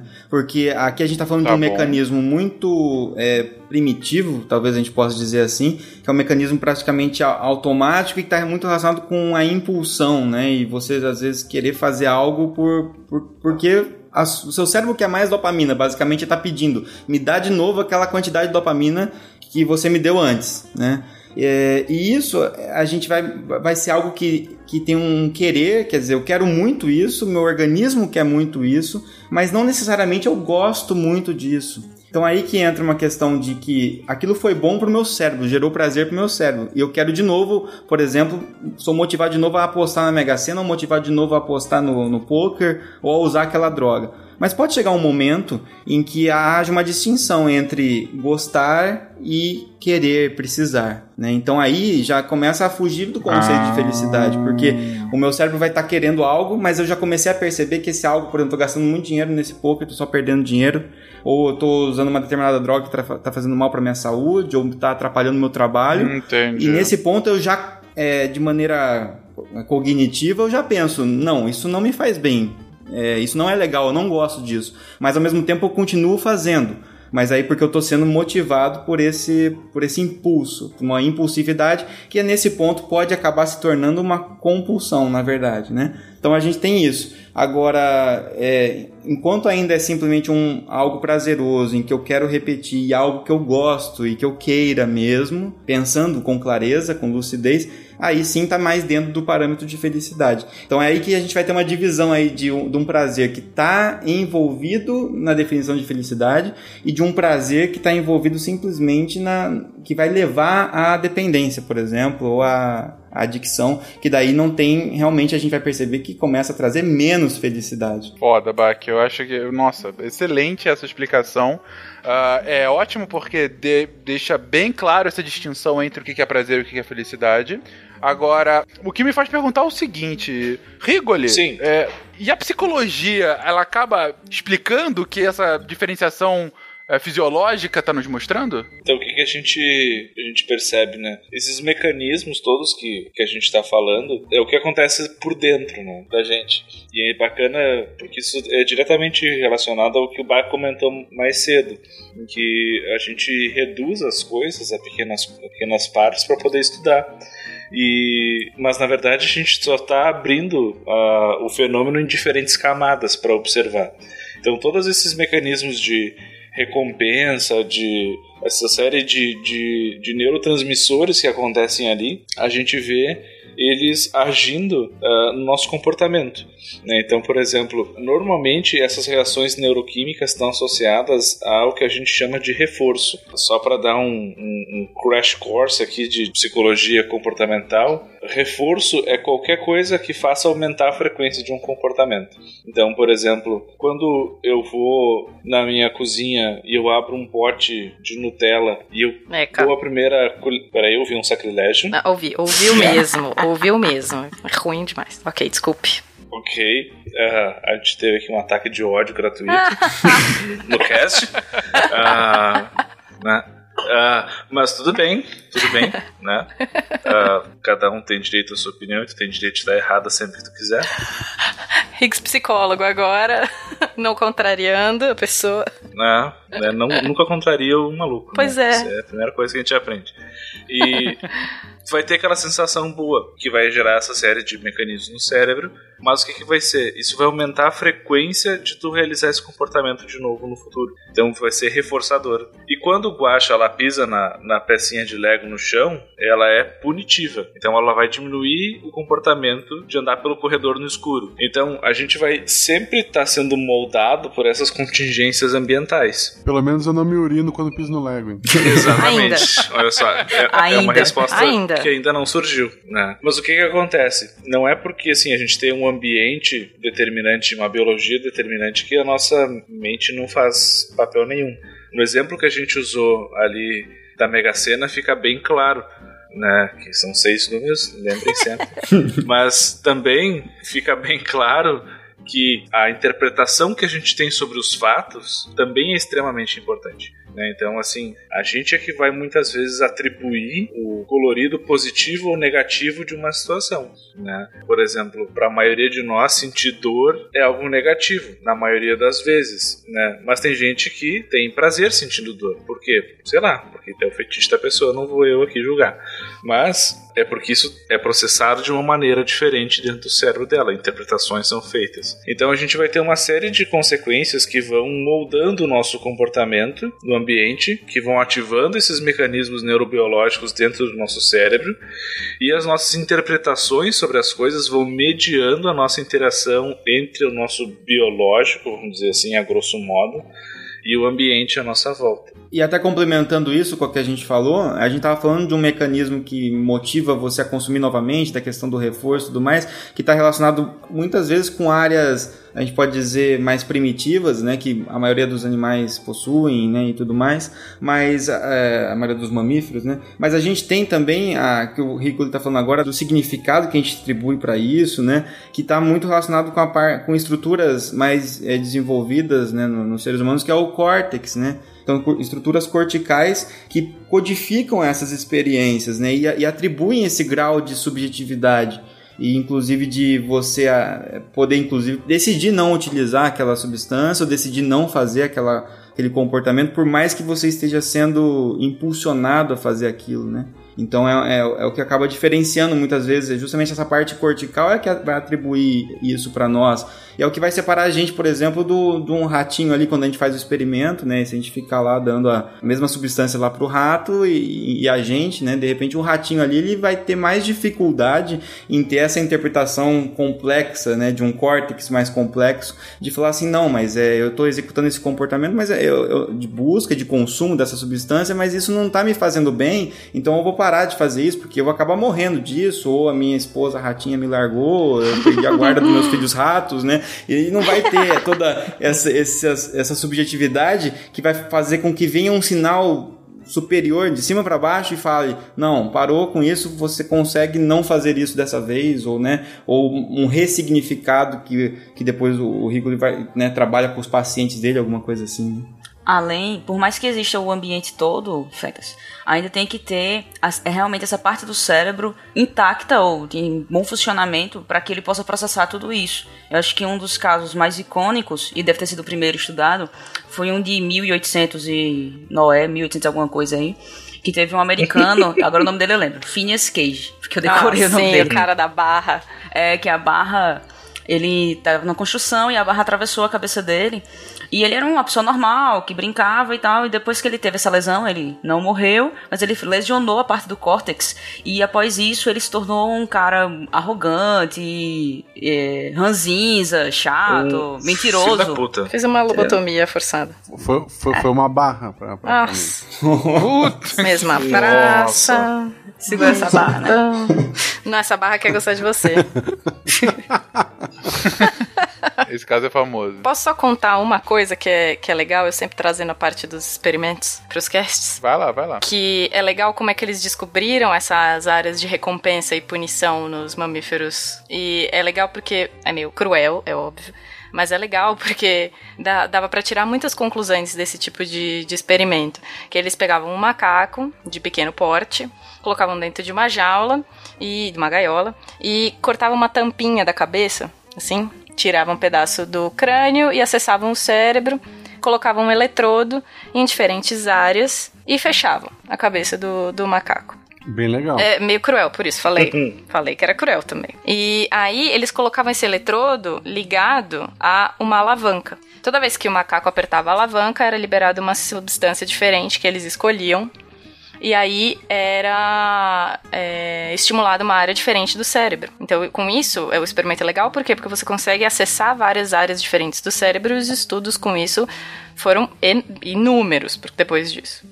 E aí, quando eles escolhiam a área que depois eles determinaram como área de recompensa, o macaco não parava de apertar a alavanca nunca na vida. Porque ele sentia uma sensação de muita, muito bem-estar. O homem na adolescência passa por isso também. Exatamente, exatamente. Com alavanca. Descobre um botão que se tu apertar, né? É, Mas, Desculpa. ma- mas tem uma coisa bacana de estudos de follow-up desse experimento e que fala muito sobre esses níveis de análise que a gente estava falando.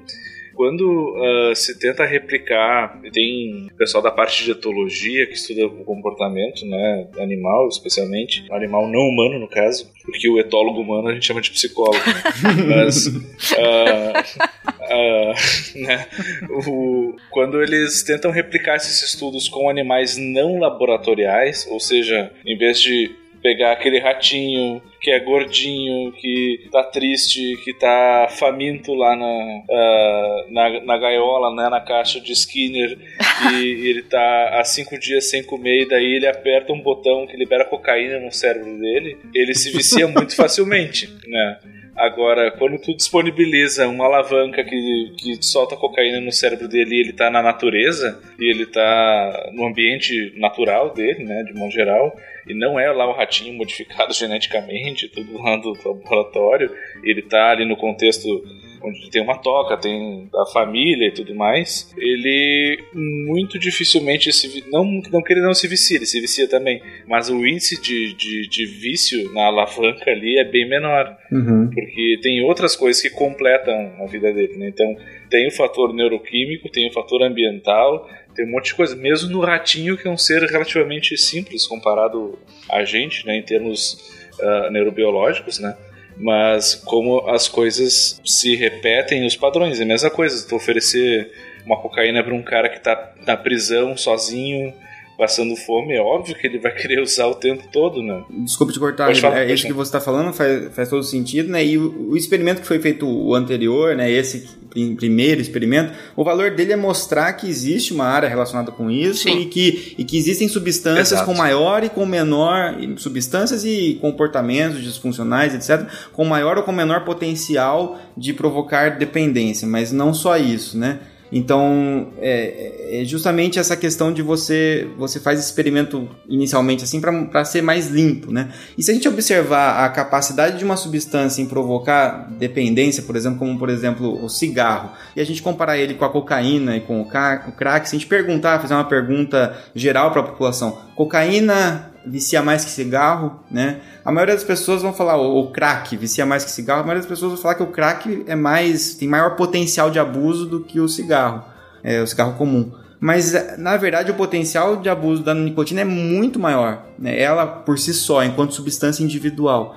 E o que você vê, não, mas por que, que então as pessoas perdem a vida com o crack, etc? Porque aí você está falando de um conjunto de pessoas que pode estar mais suscetível justamente por causa do ambiente, por causa de todo o resto que está influenciando isso. Se a gente pensar que as pessoas que fumam um cigarro normal, elas geralmente estão num ambiente em que elas podem ir numa festa, elas podem sair, elas têm família, elas têm amigos, elas têm tudo e ainda podem fazer assim, isso na frente das pessoas, né? Não precisa ser escondido. E ainda assim elas se tornam dependentes, mesmo tendo todas essas, né, outros componentes interessantes que o ratinho tem lá que o Wrigley falou né, no, no experimento de follow-up, é, e ainda assim se torna dependente do, do cigarro, isso faz todo sentido, né? Uhum. Que o uhum. cigarro possa, na verdade, uhum. ser mais um potencial de abuso maior. Então tem uma influência muito grande de outros fatores, que é isso que o Wrigley está falando. Essa parte da minha vida. Essa pequena parte. Chama-se felicidade. Bom, vou fazer um recap aqui do que vocês falaram bastante coisa agora. Mas para começar, da minha pergunta para o Rigoli com relação à influência, é, como que a psicologia se coloca nisso. Achei excepcional a explicação quando você fala de que, ok, tá tudo acontecendo isso aqui dentro da gente, beleza, mas a gente vai dar significado ao que tá acontecendo. Uhum. E aí você tem o, feedback do organismo e você vai tendo essa interação. Aí o, o próprio Bach complementou depois, sim. E a gente também pode definir se a gente vai seguir ou não o que o organismo está tentando fazer a gente uhum, seguir. Exatamente. Né? E é essa a nossa distinção para outros animais que não têm uma, um cérebro tão estruturado quanto o nosso ótimo. É, eu acho que essa interrelação entre a parte da fisiologia e da psicologia é muito interessante, porque de fato você tem a, vamos colocar entre aspas aqui, a restrição biológica mas ainda também muito aspas aqui, o livre-arbítrio psicológico, né? Ou seja, o biológico ele te dá algumas escolhas, mas você ainda tem escolha, você ainda faz a, a, a sua, as suas escolhas, as suas definições, e isso vai dar o feedback pro seu organismo. Muito legal. E tão legal quanto isso que vocês comentaram agora. Do. Ok, uma coisa é como a gente se comporta quando não tem mais nada, e outra coisa é quando você tem tantas outras atrações, né? Para que você possa não ter, por exemplo, um vício contínuo e aí o caso emblemático de drogas não legalizadas, né? E, e, o que vocês comentaram da nicotina com, em comparação a outras drogas que em teoria são menos viciantes, mas na prática acabam tendo uma, uma uma consequência bem mais maléfica, né, para os seus usuários, tanto de um ponto de vista social, justamente por serem proibidas, quanto inclusive de um ponto de vista fisiológico, levando, sei lá, a heroína levando à degradação da pessoa, né? Então, a gente estava falando sobre como as nossas interpretações podem interferir no grau de felicidade ou de prazer que as coisas nos geram, né, apesar do quanto as coisas intrinsecamente já geram prazer, né? E tem alguns experimentos que tentam uh, averiguar essa, essa questão. Tem o que a gente chama de paradigma do livre-arbítrio, né? Então, assim, foi um experimento já bem antigo lá, em que eles mostravam seis quadros do Monet, né? É, e, e, era do Monet mesmo, assim, representações e pediam para que eles classificarem de 1 a 6 qual que eles achavam que era o mais bonito. As pessoas faziam lá e eles diziam: Olha só, a gente tem esses quadros impressos aqui e tu pode levar para casa. Só que é o seguinte: a gente só tem o 3 e o 4. Ou seja, nem os que eram os mais legais, na opinião das pessoas, mas também não eram os piores. E pediam para as pessoas uh, escolherem. Normalmente as pessoas escolhiam o 3, né, que estava mais próximo do que, do que eles acharam mais legal. E beleza, levavam para casa. Aí o que eles faziam? Eles convidavam as pessoas para voltar para o laboratório em diversos tempos. O experimento foi feito diversas vezes, né? Às vezes era 15 minutos, às vezes era 5 dias, né? às vezes era algumas semanas.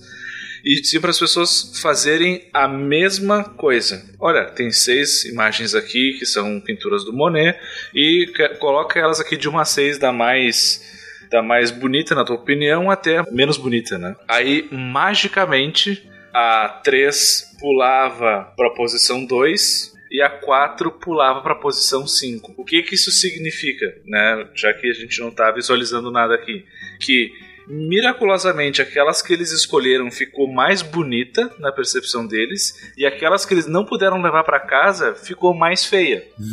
Ou seja, eles acomodaram a situação que eles estavam para ficarem mais satisfeitos com a escolha deles e ficarem mais felizes. Uhum. Excelente. Né? Ah, bom, aí se questionou: será que isso não é uma coisa assim? Bom, não, eu vou lá, eles, eles sabem qual que eu levei, então eles vão querer eu vou mostrar para eles que eu realmente gostei, sei lá, algum efeito que fosse relacionado a pessoa lembrar e tal.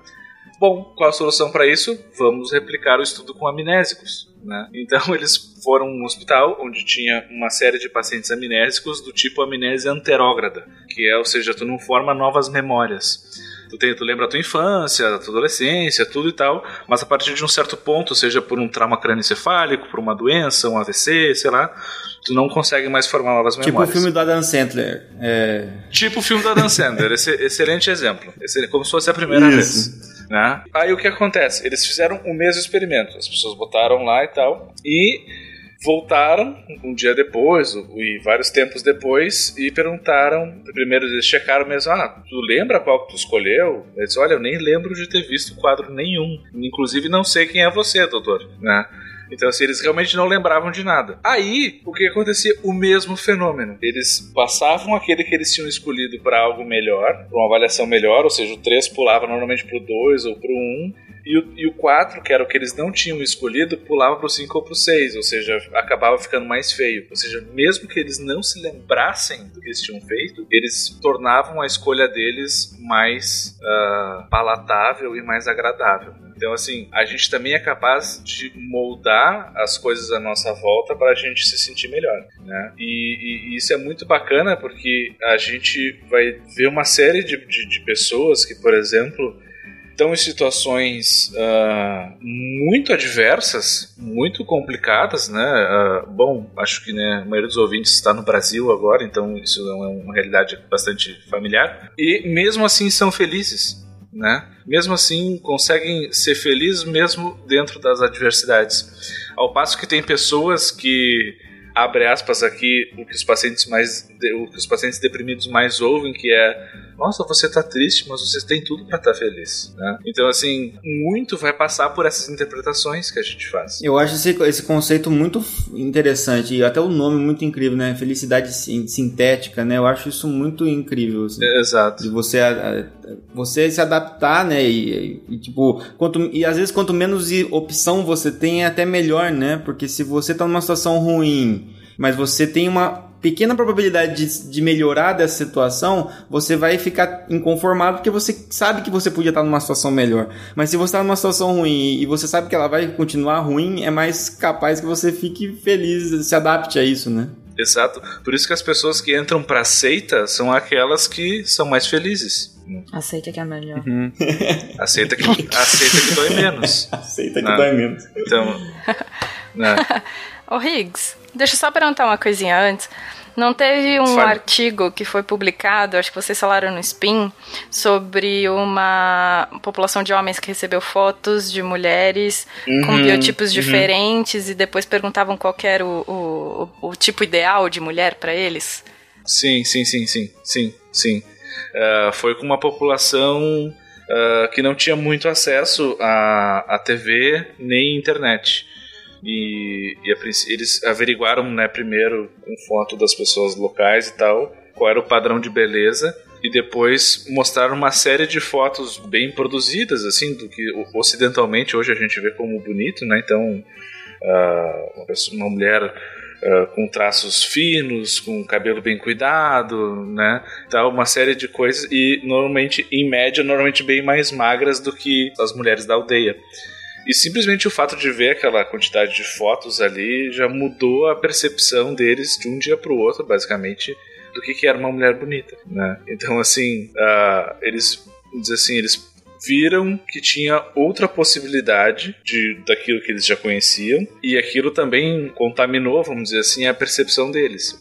Claro que depois de um tempo, né, eu não lembro se eu comentei isso no Spin, mas eles fizeram um acompanhamento posterior e viram que o padrão acabou voltando para o que era antes. Né? Foi um efeito. Uh, não durou muito, né? assim momentâneo, né? 15 casamentos acabaram nessa brincadeira. exato, exato. O Fênix perguntou lá no começo, né, pra gente o que, que é ser feliz, né, ou o que, que deixa uma pessoa feliz e tudo mais.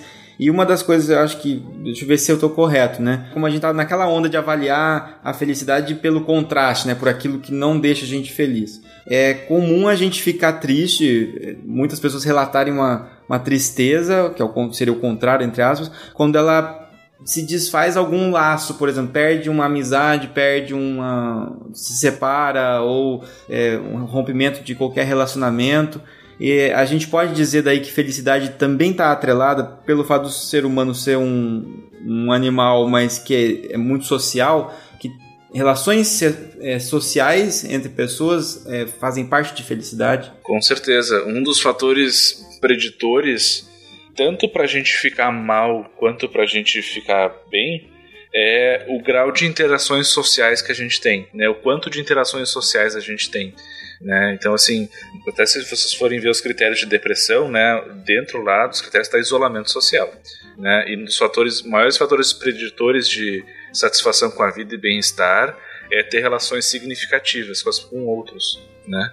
Então, assim, é uma coisa que está diretamente relacionada. Essa questão da perda, enfim, vão ter vários uh, prismas pelos quais a gente pode observar isso. Mas um que eu gosto bastante vem da psicologia evolucionista, que entende que os relacionamentos que a gente estabelece de forma voluntária, né, ou seja, não nossa família diretamente, porque família, como a gente sabe, a gente não escolhe, mas os nossos amigos, namorado, namorada, enfim, eles funcionam como um certo investimento, né? Então, assim, no momento em que vocês começam a sair com alguém, vocês estão dedicando o tempo de vocês, a energia, o afeto, né, a atenção de vocês, às vezes o dinheiro de vocês, né, digo vocês, mas eu também, né? Uh, e isso acaba que fica computado em algum lugar. Porque se vocês estão lá tentando agradar uma pessoa num jantar, num date, para tomar um drink, sei lá o quê, vocês não estão fazendo outras coisas, nem por vocês e nem para estar tá saindo com outra pessoa. Então é entendido como um investimento. E, e, isso pode ser amizade também e tudo mais, né? Então, sempre que a gente está com alguém, a gente está investindo, nem que seja só no nível do afeto, né? Do, do, quanto eu tô me abrindo com essa pessoa, por exemplo, quanto eu consigo me fazer vulnerável com ela, o quanto ela sabe de mim, todas essas coisas. E no momento em que a gente perde, seja pela razão que for, é como se a gente tivesse perdido o investimento, né? Então assim, putz, eu namorei tanto tempo com o fulano, com a fulana, e daí depois e a gente terminou. Bom, isso significa que talvez todas as expectativas que eu tinha relacionadas àquilo se quebraram, né? E todo aquele investimento que eu tava pensando assim, putz, é, é normal, assim, as pessoas entram num relacionamento e pensam, putz, vou, vou casar, vou ter filhos, todos aqueles uh, caminhos socialmente esperados que a gente vê. E isso significa que, bom, se eu quero casar, ter filhos, morar com essa pessoa lá no futuro, eu tenho que começar a investir agora. E no momento que eu termino com essa pessoa, ou é um amigo que eu rompo, ou algo assim, eu perco isso. Então isso causa muito sofrimento, porque a gente perde um monte de investimento que a gente fez, investimento a nível pessoal, né? Então acho que a, acaba quebrando tanto essa questão da expectativa quanto essa questão do investimento que a gente faz nas pessoas. E, e, isso acaba gerando um sofrimento muito grande. Né? Não sei se respondi a tua pergunta. Ah, sim. Ixi. É interessante.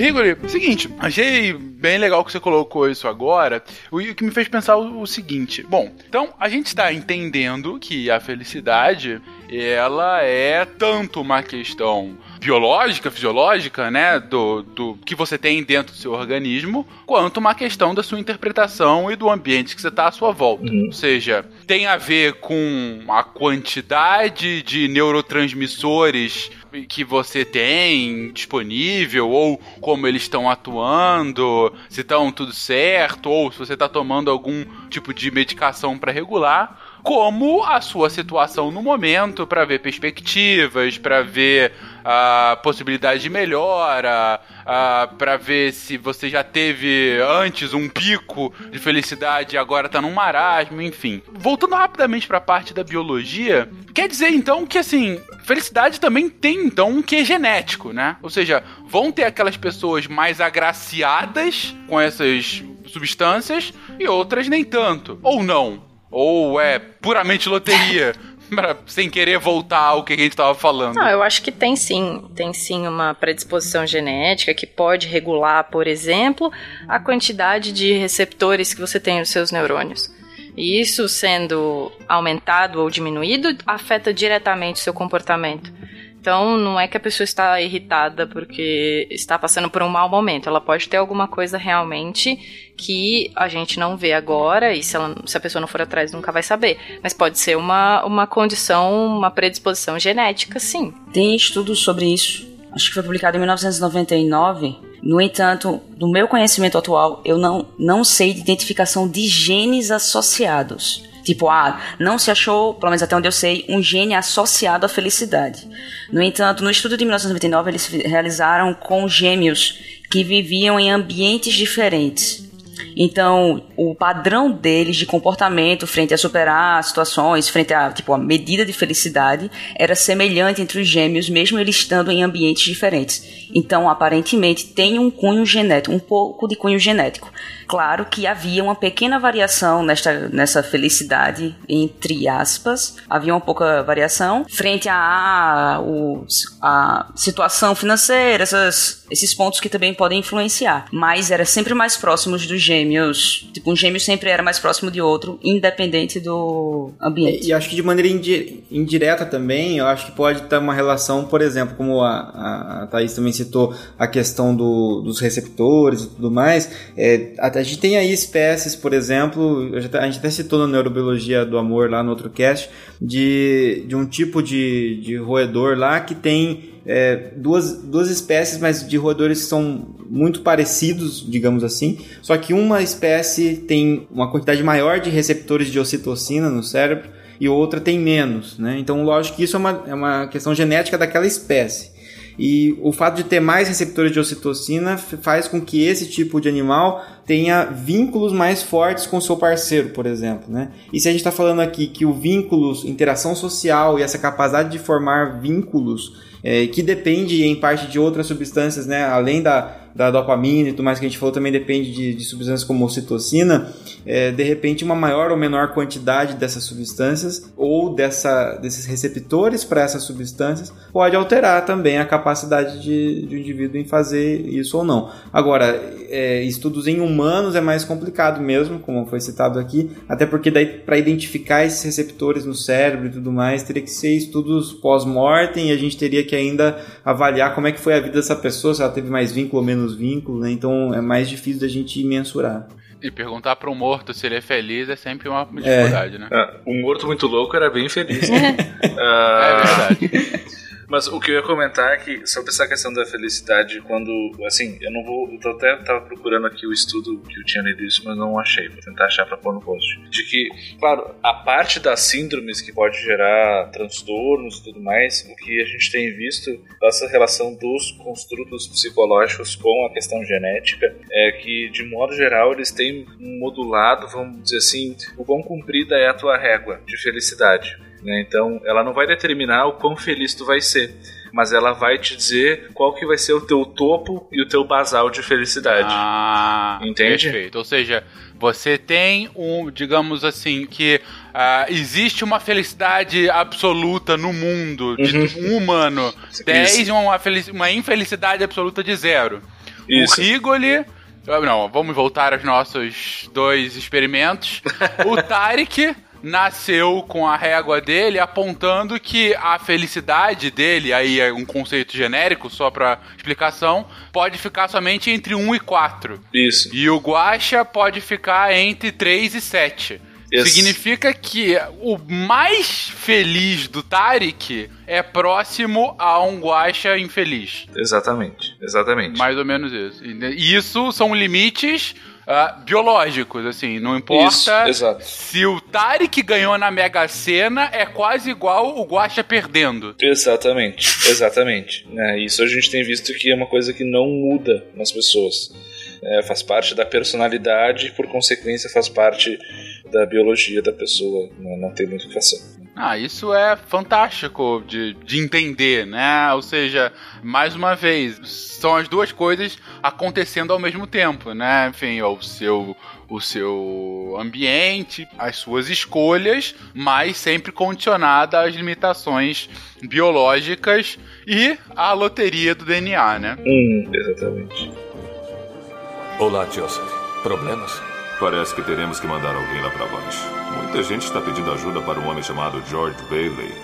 George Bailey. Sim, esta é sua noite crucial. Tem razão. Teremos que enviar alguém lá para baixo imediatamente. De quem é a vez? É por isso que vim vê-lo, senhor. É a vez daquele relojoeiro de novo. Ah, o Clarence. Ele ainda não recebeu suas asas, não é? Mas, gente, mudando radicalmente o assunto, eu pergunto pra vocês a pergunta literalmente de um milhão de dólares. A gente colocou aqui que o Tarek ficaria muito feliz de ganhar esse dinheiro, ainda que a felicidade dele fosse igual à tristeza do Guaxa, mas ele ficaria muito feliz. Sempre. Sempre, né? mas, gente, dinheiro no final das contas traz felicidade? Manda trazer. Manda, Manda buscar, Compra, né? exatamente. Encomenda. A iFood tá aí pra isso, né? Porra, não, não, duas horas pra entregar meu almoço hoje. Se for meu melhor tempero, eles estão de parabéns. Duas horas, eu pedi às 11, chegou uma hora da tarde. Ai, que merda. Paga nós e manda a comida mais rápido. Então. Pois então, a minha resposta é, é uma merda porque eu sempre dou essa resposta. É, depende, né? Porque Ah, beleza. é tipo resposta de psicólogo. Depende. Ah, porque assim, a questão do dinheiro ela vai, vai ser modulada pelas tuas experiências, interpretações e respostas frente àquilo, né? Acho que o experimento lá da loteria, né, que a Cris comentou, ah, é muito um reflexo disso, né? Vai ter o efeito das interpretações e vai ter o efeito da habituação, né? Se a gente está acostumado a viver com um certo padrão de vida e tu passa a ganhar muito mais dinheiro, isso vai ter um impacto inicial, mas depois esse impacto se dilui. O que não quer dizer que tu não ter dinheiro suficiente para te sobreviver não vai te deixar infeliz. Né? Aqui a gente sempre está falando assim quando a gente tem o suficiente para sobreviver ou mais, né? Mas assim, a falta de dinheiro é sabido que causa infelicidade. Ainda tem o, o quanto cada dinheiro, entre aspas, também aqui, vale para você, porque existe uma diferença entre alguém que sustenta uma família com um salário mínimo perder 100 reais ah, sim. e alguém que ganha Mark Zuckerberg perder 100 reais. Ah, o, o, Mark Zuckerberg ganhando a Mega Sena é diferente do Tarek ganhando a Mega Sena, vamos colocar dessa é, forma. Exato. Eu acho infeliz. Por exemplo. Uhum. E, então, assim, uh, vai depender dessas variáveis, né? E depende o quanto para ti dinheiro é uma coisa importante, por exemplo. E o que tu faz com dinheiro, o que significa ter dinheiro, enfim. Acho que vai muito por aí, uhum. assim. Sim. Também existe o valor do que você está conseguindo com aquele dinheiro. Que, por exemplo, ah, vou gastar 50 reais em Xerox da faculdade. É uma coisa. Uhum, ah, vou gastar merda. 50 reais em brusinhas, como diz a história, é outra. É que você tem que pensar que o, dinhe o dinheiro que você ganhou é fruto do, do que você trabalhou, digamos assim, né? Então, você gastou tempo, você investiu tempo. Então, aquele dinheiro, na verdade, é a representação virtual do seu tempo. Né? Então, onde você vai gastar isso é o que vai refletir se você vai ficar bem ou não. Né?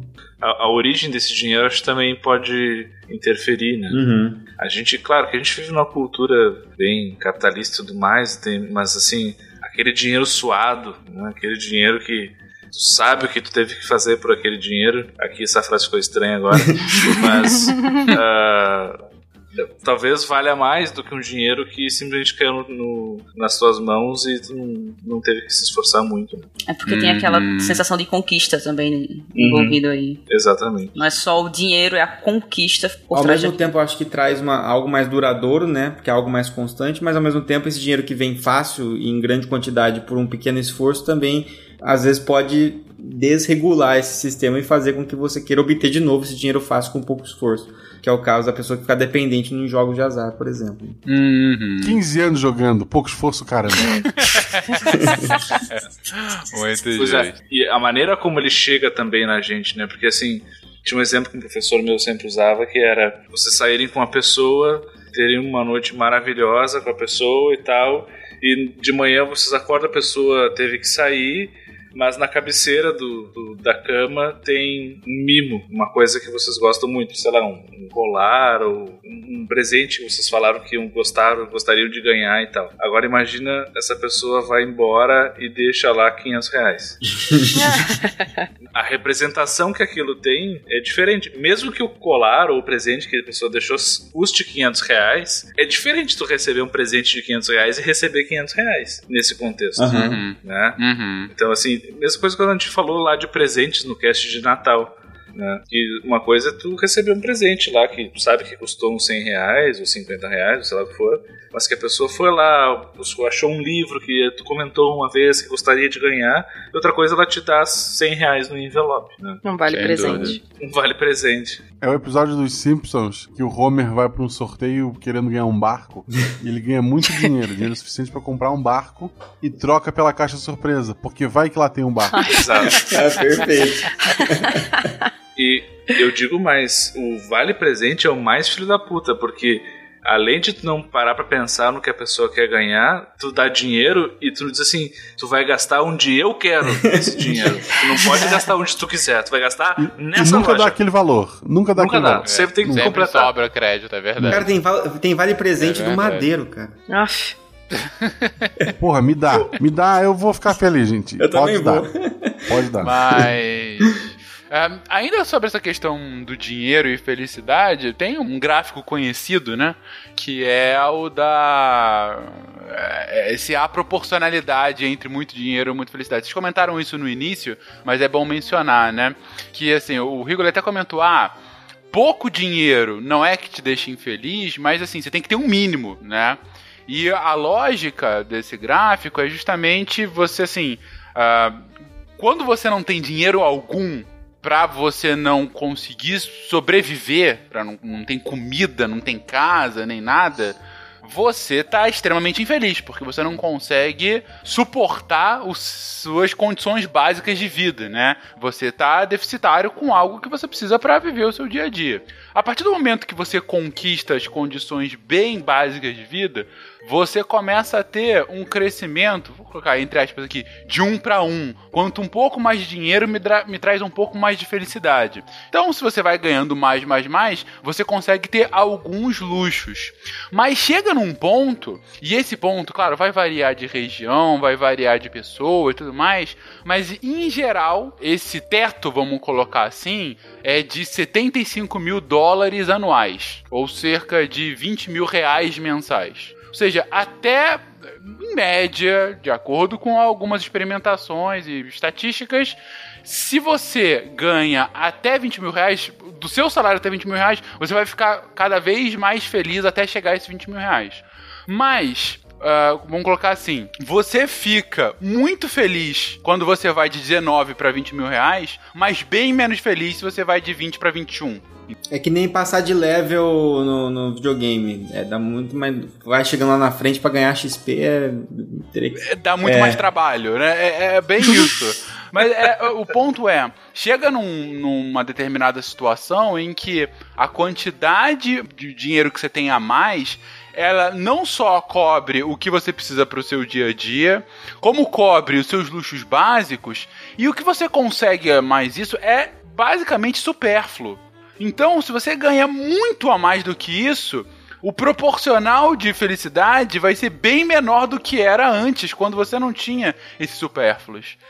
E, e, além disso, aquilo que a gente estava fazendo o link que a gente falou antes, né, que existe é, tanto um componente mais voltado para o prazer quanto um componente mais voltado por bem-estar, digamos assim, né? É, tem, chega um ponto em que as pessoas lá elas atingem um, um, um nível, digamos assim, de, de felicidade e de, e de prazer, mas que se elas ficam com muito mais dinheiro, como você falou, né? É, elas podem acabar focando muito nessas questões superficiais e aí isso pode trazer, na verdade, é uma infelicidade, porque vai estar tá focado por um lado que foge da, do foco no bem-estar, e às vezes o foco no bem-estar está relacionado com outras coisas, como vínculos com pessoas, é, relações interpessoais, etc.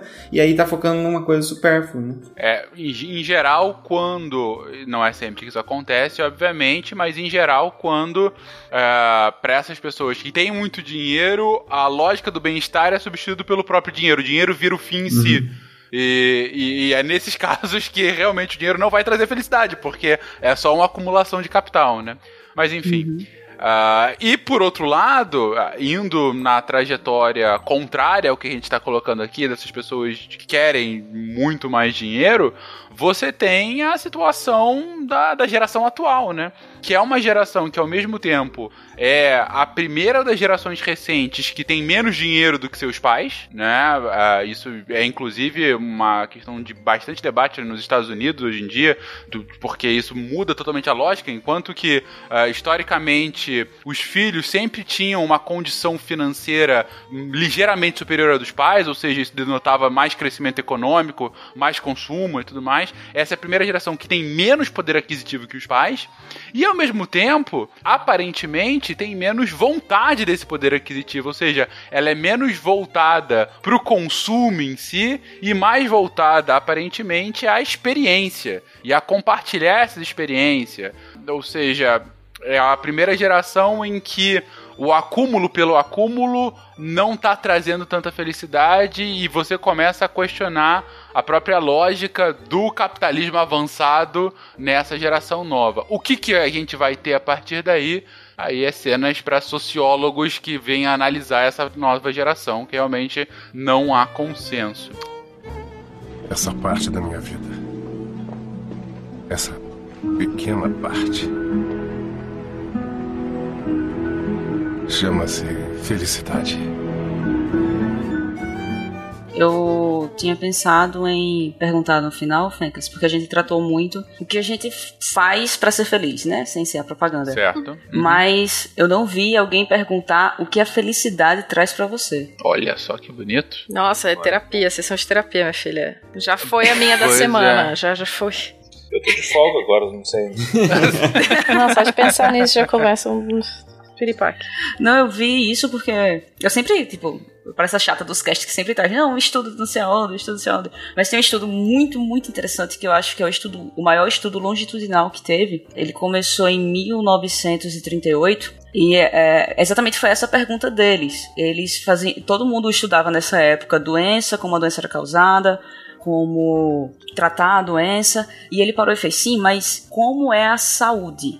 Entendeu? As pessoas se perguntavam muita doença, Sim. ele fez sim, mas como manter a saúde? Como é que a saúde surge? Então ele começou o estudo exatamente para ver essa, essa pergunta: como manter uma vida saudável? Ele começou esse estudo em 1938 e esse estudo até, dura até hoje. Foram feitos com foram feitos dois grupos, um de graduados em Harvard que tinham 268 homens. Ah, hoje tem 125 vivos e outro estudo foi com moradores da, da cidade mesmo, eram 456 homens e hoje tem 20 226 vivos. E o estudo foi realizado para buscar é, um estudo longitudinal, onde foi feito entrevistas sobre felicidade e tudo ao longo do ano deles e questionários. E é, uma das últimas relatórios desse estudo foi o que os pesquisadores estavam chegando à conclusão de que a felicidade era uma das coisas que mais influenciavam o bem-estar, somado com as outras coisas, mas era uma das coisas que mais influenciavam, e que o ambiente social, seus amigos, era o que mais influenciava a felicidade. Uhum. Então, acho que uma das coisas que a felicidade mais traz pra você é exatamente isso, a, sa- a sua saúde. Saúde física mesmo, não só mental, sua saúde é um, um grande ponto. Quando fala em amigos, tipo, Twitter, rede social, conta ou só amigo que tu pode lamber? Cara, era Amigo, galera você que pode lamber o olho. e É, eu pensei exatamente nisso. eu não sei, eu acho. Deve não, falar. mas sério, assim, tipo. Não sei, não. Eu vejo muita gente, muita gente que fala, que, que manda e-mail pra gente, pro, pro SciCast, pro Sangas, etc e tal. Gente que, sei lá, tava em depressão, e daí, graças a Twitter, graças a podcast, graças a amigos virtuais, eles passaram por esse problema. Não é só isso, gente, procure é, o médico, medicamento, etc e tal, mas é, que ajudaram. Tipo, então eu imagino que mesmo que não seja um amigo de verdade, que é aquele que tu pode, sei lá, abraçar, que as pessoas contam, eu acho que da internet deve ajudar, pelo menos, eu contar também. Eu, pelo menos, sou muito feliz no Twitter. Mas, Guaxa, amigo é amigo. Não é uma questão física. Amigo é amigo, cara. Ah, mas tem pra muita gente é. Pra muita gente. Amigo é- velho é. O pessoal que. É coisa pra se o pessoal guardar. do Rigolo né? que não, que não fecha na calça, é.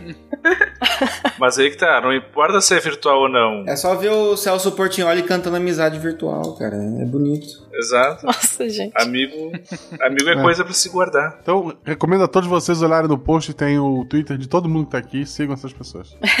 Sem dúvida alguma. Dúvida. Não tem. Tu não tem Twitter? É, pode é ser. infeliz. é por isso que entende de droga, olha só. É uma- Tem- uma tem vida é minimalista. que, que mais gosta. Ó, Os móveis na tua casa são tocos de madeira? Não, tu tem. São cepo de madeira. Os móveis todos de madeira é muito emblemático, né? Realmente a pessoa é muito triste, cara, O, quando tem. o Golias, o Ronald Golias, a casa dele não tinha móveis, ele tinha uns tocos de madeira para as pessoas sentar, para apoiar as coisas. Cara. Ele não tinha carteira, ele tinha uma sacola de mercado onde ele dinheiro. de mercado. E ele era feliz. O Ronald Golias, ele era feliz. Você vê só como a felicidade é um negócio totalmente subjetivo mesmo, né? Ah, claro. Tem aquele carinha também que virou meme, que a felicidade dele é o Papacapim cantando. Já viram? Ah, não. Não, mano, que é isso? Não. Sério? Mas eu, eu espero que o Papacapim esteja cantando no fundo agora. Não. Eu coloco o áudio desse cara do Papacapim aí, por favor. Meu Deus. O papacapim do meu sonho. O papacapim, o papacapim, ó. É muita melodia. Gente, e uma última parte, a gente nem quis se focar tanto aqui no cast, porque a gente se concentrou mais no que acontecia aqui dentro, a gente se focou na fisiologia, na psicologia, mas. ah, e foi um ponto que o Pena trouxe quando a gente gravou originalmente, então obviamente eu não vou ter a mesma desenvoltura dele para explicação, mas que ainda assim é interessante e que no fim acaba batendo justamente com a- as, as conclusões que a gente chegou ao longo do cast, né?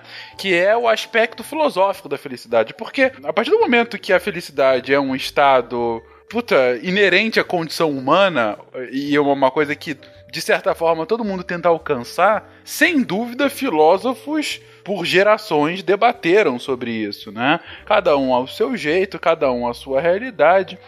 Mas uh, o que a gente gostaria de trazer, assim, para sumarizar, uh, são três filósofos, uh, três pontos principais que cada um desses filósofos trazem, que vão fazer eco com o que a gente havia colocado.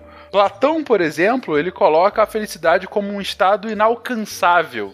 Ou seja, é justamente a lógica do cachorro correndo atrás da roda. Ou seja, a felicidade é a roda. Você tá correndo, correndo, correndo, mas assim que o cachorro vê o carro parando, ele para de correr e latir. Ele não sabe o que fazer com ela. Porque assim que ele consegue ter o que ele queria, que era aquela maldita roda, ele não tem mais o que querer. Então é sempre uma. Um, algo, algo a vir, né? Sempre a expectativa. Isso porque Platão nunca tomou uma xícara de café.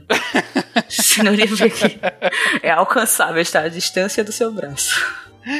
É, é. É, por outro lado, Nietzsche, ele ele vai, ele faz eco com o que Platão colocou e falando que assim a gente tem que amar as coisas como elas são, é, porque se você cria muita expectativa sobre o que, que vai vir, o que, que vai ser, você só tá criando cobrança sobre si. Ou seja, é, você imagina um mundo que provavelmente não vai se concretizar e daí não vai vir a felicidade, sim a frustração.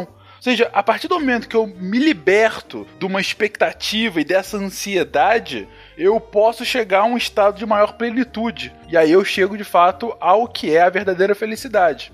Uh, você vê que Nietzsche diz isso, mas de certa forma essa é boa parte da lógica do budismo. O Uhum. budismo Nietzsche dizia: diga não ao hype. é exatamente isso. E o budismo, ele é o anti-hype, por essência. Uhum. O budismo, ele quer o equilíbrio, justamente assim, é não exagera na felicidade, não exagera na tristeza, encontra o caminho do meio e pronto, você vai ser elevado, você vai chegar ao nirvana. É essa a lógica. A felicidade não é o, o, o overexcited.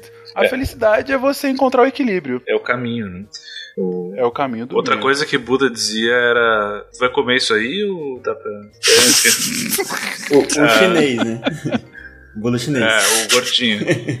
mas. A gente falou aqui de Platão, Nietzsche, filósofos importantes, mas a gente não falou do mais importante, né? Que é o Cortella, né? O que, que, que, que ele diria sobre a felicidade? A felicidade vem de falo mais cidade, a cidade dos falos.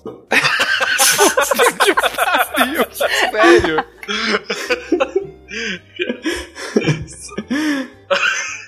Só que tem que ser horrível de fazendo, obviamente. A felicidade é, vem do grego falo e cidade, que é então a cidade dos falos. Então. Obrigado isso. Mas, gente, pra fechar aqui o episódio que já tá longo, ah, é uma pergunta que é, que é importante mesmo, até pra gente se pensar aqui. A gente precisa ser feliz? É realmente uma, um ideal? É, e eu até pergunto isso, eu tô acabando de ler agora aquele é, Homo Deus, né? Do mesmo cara que escreveu Sapiens e tal. E, e a premissa do livro é. O que foi? Desculpa, Homo Deus. É. Eu pensei do Homo Deus. Oh, meu Deus. Ah, Homo oh, Deus. meu Deus. Isso é. Homo Deus. Eu sou contra esse É. livro porque ele diz que Deus é gay. E acho que isso tá errado. Ó a denúncia. Homo Deus, do mesmo ator do Ai Jesus. Errou. Não. Mas a, a premissa dele é, é um livro muito interessante, assim como Sapiens e tal. Tem lá, enfim, uma argumentação muito interessante. Mas a premissa dele, que é inclusive um ponto que ele também levanta no Sapiens, é que o homem, a partir do século XXI, vai tentar conquistar três coisas como espécie. Que é a vida eterna, que é a, a ser homo deus, né? ou seja, ser um, um deus, é, é- é- como é que é? Superar a sua condição de criatura biológica para virar uma criatura, de certa forma, divina. E a terceira coisa é a busca eterna pela felicidade, pela felicidade plena. Eu pergunto para vocês, a gente precisa a gente precisa ser feliz? É, é uma necessidade nossa, uma necessidade na nossa vida? É algo inerente à nossa condição humana? É uma pergunta filosófica, eu queria ouvir a opinião de vocês. Fenka, só uma pergunta. Eu posso responder essa com estudo também? Pode? Desculpa. É a opinião de vocês, mas vocês podem embasar. Não, pode dizer assim, ah, eu acho que sim, porque sim. É, ok. Não, por favor. Então, eu acho que você precisa ser feliz não plenamente. Você precisa de situações de felicidade, assim como você também precisa de situações de tristeza. E isso lembrando bem daquele do filme Divertidamente. E eu li um estudo que foi realizado com dois grupos de pessoas e que eles estimularam felicidade ou tristeza a partir de músicas. Era tocada uma música feliz durante um certo tempo, ou ir para outro grupo uma música triste. E os- depois os grupos trocavam. Quem ouvia a música triste ouvia a música feliz e quem ouvia a música feliz ouvia a música triste. E quando eles fizeram, após isso, eles mostraram situações de dor, cenas com situações de dor. E quando as pessoas, independente da, do grupo, mesmo quando trocava, quando eles estavam em uma situação triste, isso era visível porque eles colocaram eletrodos, fizeram encefalograma. É, quando as pessoas estavam em uma situação triste, eles eram mais. Eles tinham uma empatia maior para a situação de dor dos outros. Então você também precisa de situações de tristeza. Além de você, você é mais empático quando você está triste. Olha. Quem quiser o estudo, tá linkado lá no.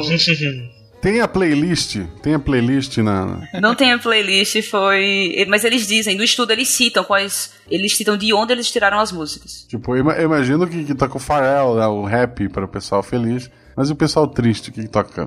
Sei lá, Chico Buarque. Sacanagem, ó, ó a Pela, heresia, pela, pela tristeza heresia. da música, não por ser ruim, gente, pelo amor de Deus. Não, não, eu- eu- ok.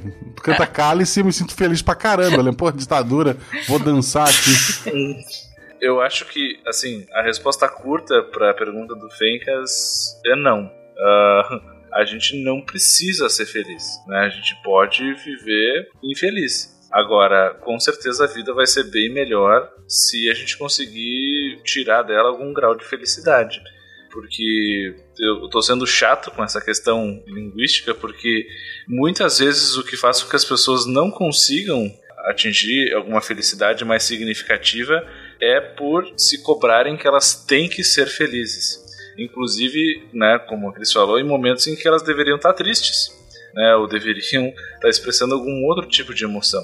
Então, a gente tem que, eu digo, eu, eu chamo de, de ditadura do bem-estar, né, que todo mundo tem que estar zen o tempo todo, todo mundo tem que estar empático o tempo todo, aí hashtag gratidão.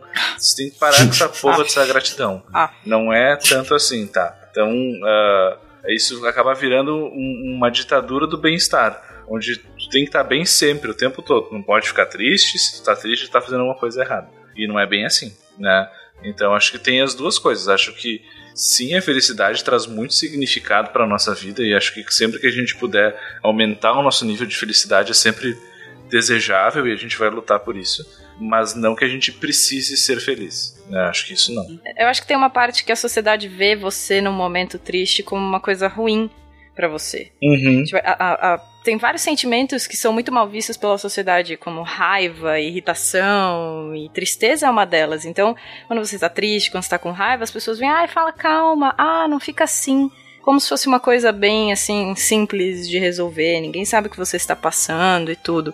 Ou vai Então, ficar eu- tudo bem, né? E assim, É, vai na ficar verdade tudo ninguém bem. sabe. A pessoa que falou isso não sabe, eu também não sei, ninguém sabe, né? Então, na verdade, é. É, é complicado você você dar palpite assim na, na vida da pessoa. Na maior, na maior parte das vezes, óbvio, você não quer o mal dela, você só quer ajudar de algum jeito que pode. Mas essa, essa imagem que a tristeza tem, que eu acho que o Divertidamente tirou um pouco da, da- dessa coisa que a gente tem com tristeza, a gente precisa de um pouco de tristeza na vida também. E é, óbvio que ela motiva a gente, do mesmo jeito que raiva motiva a gente a fazer muita coisa. Eu falei isso na campus, foi uma coisa que a gente, no- nos comentários, falou bastante com o pessoal, que era por que, que a gente sentia também tristeza. E eu falei uma coisa que eu, que eu levo pra mim, que tristeza me motiva a fazer muita coisa na vida. Então, ela, pra mim, ela é importante e talvez tão importante quanto a felicidade. A gente precisa de tristeza? Sim. Só, só, um, só um pouquinho, só, um- só um pouquinho. Alô? Tarek?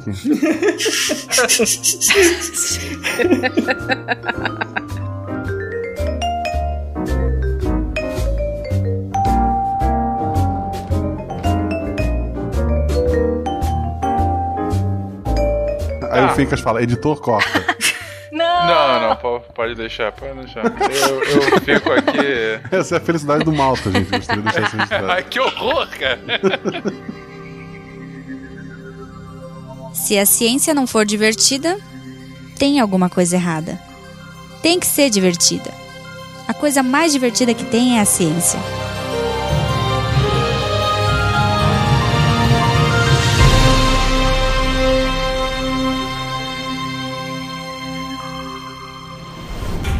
Este programa foi editado por Tapcast. Edições e produções de podcast.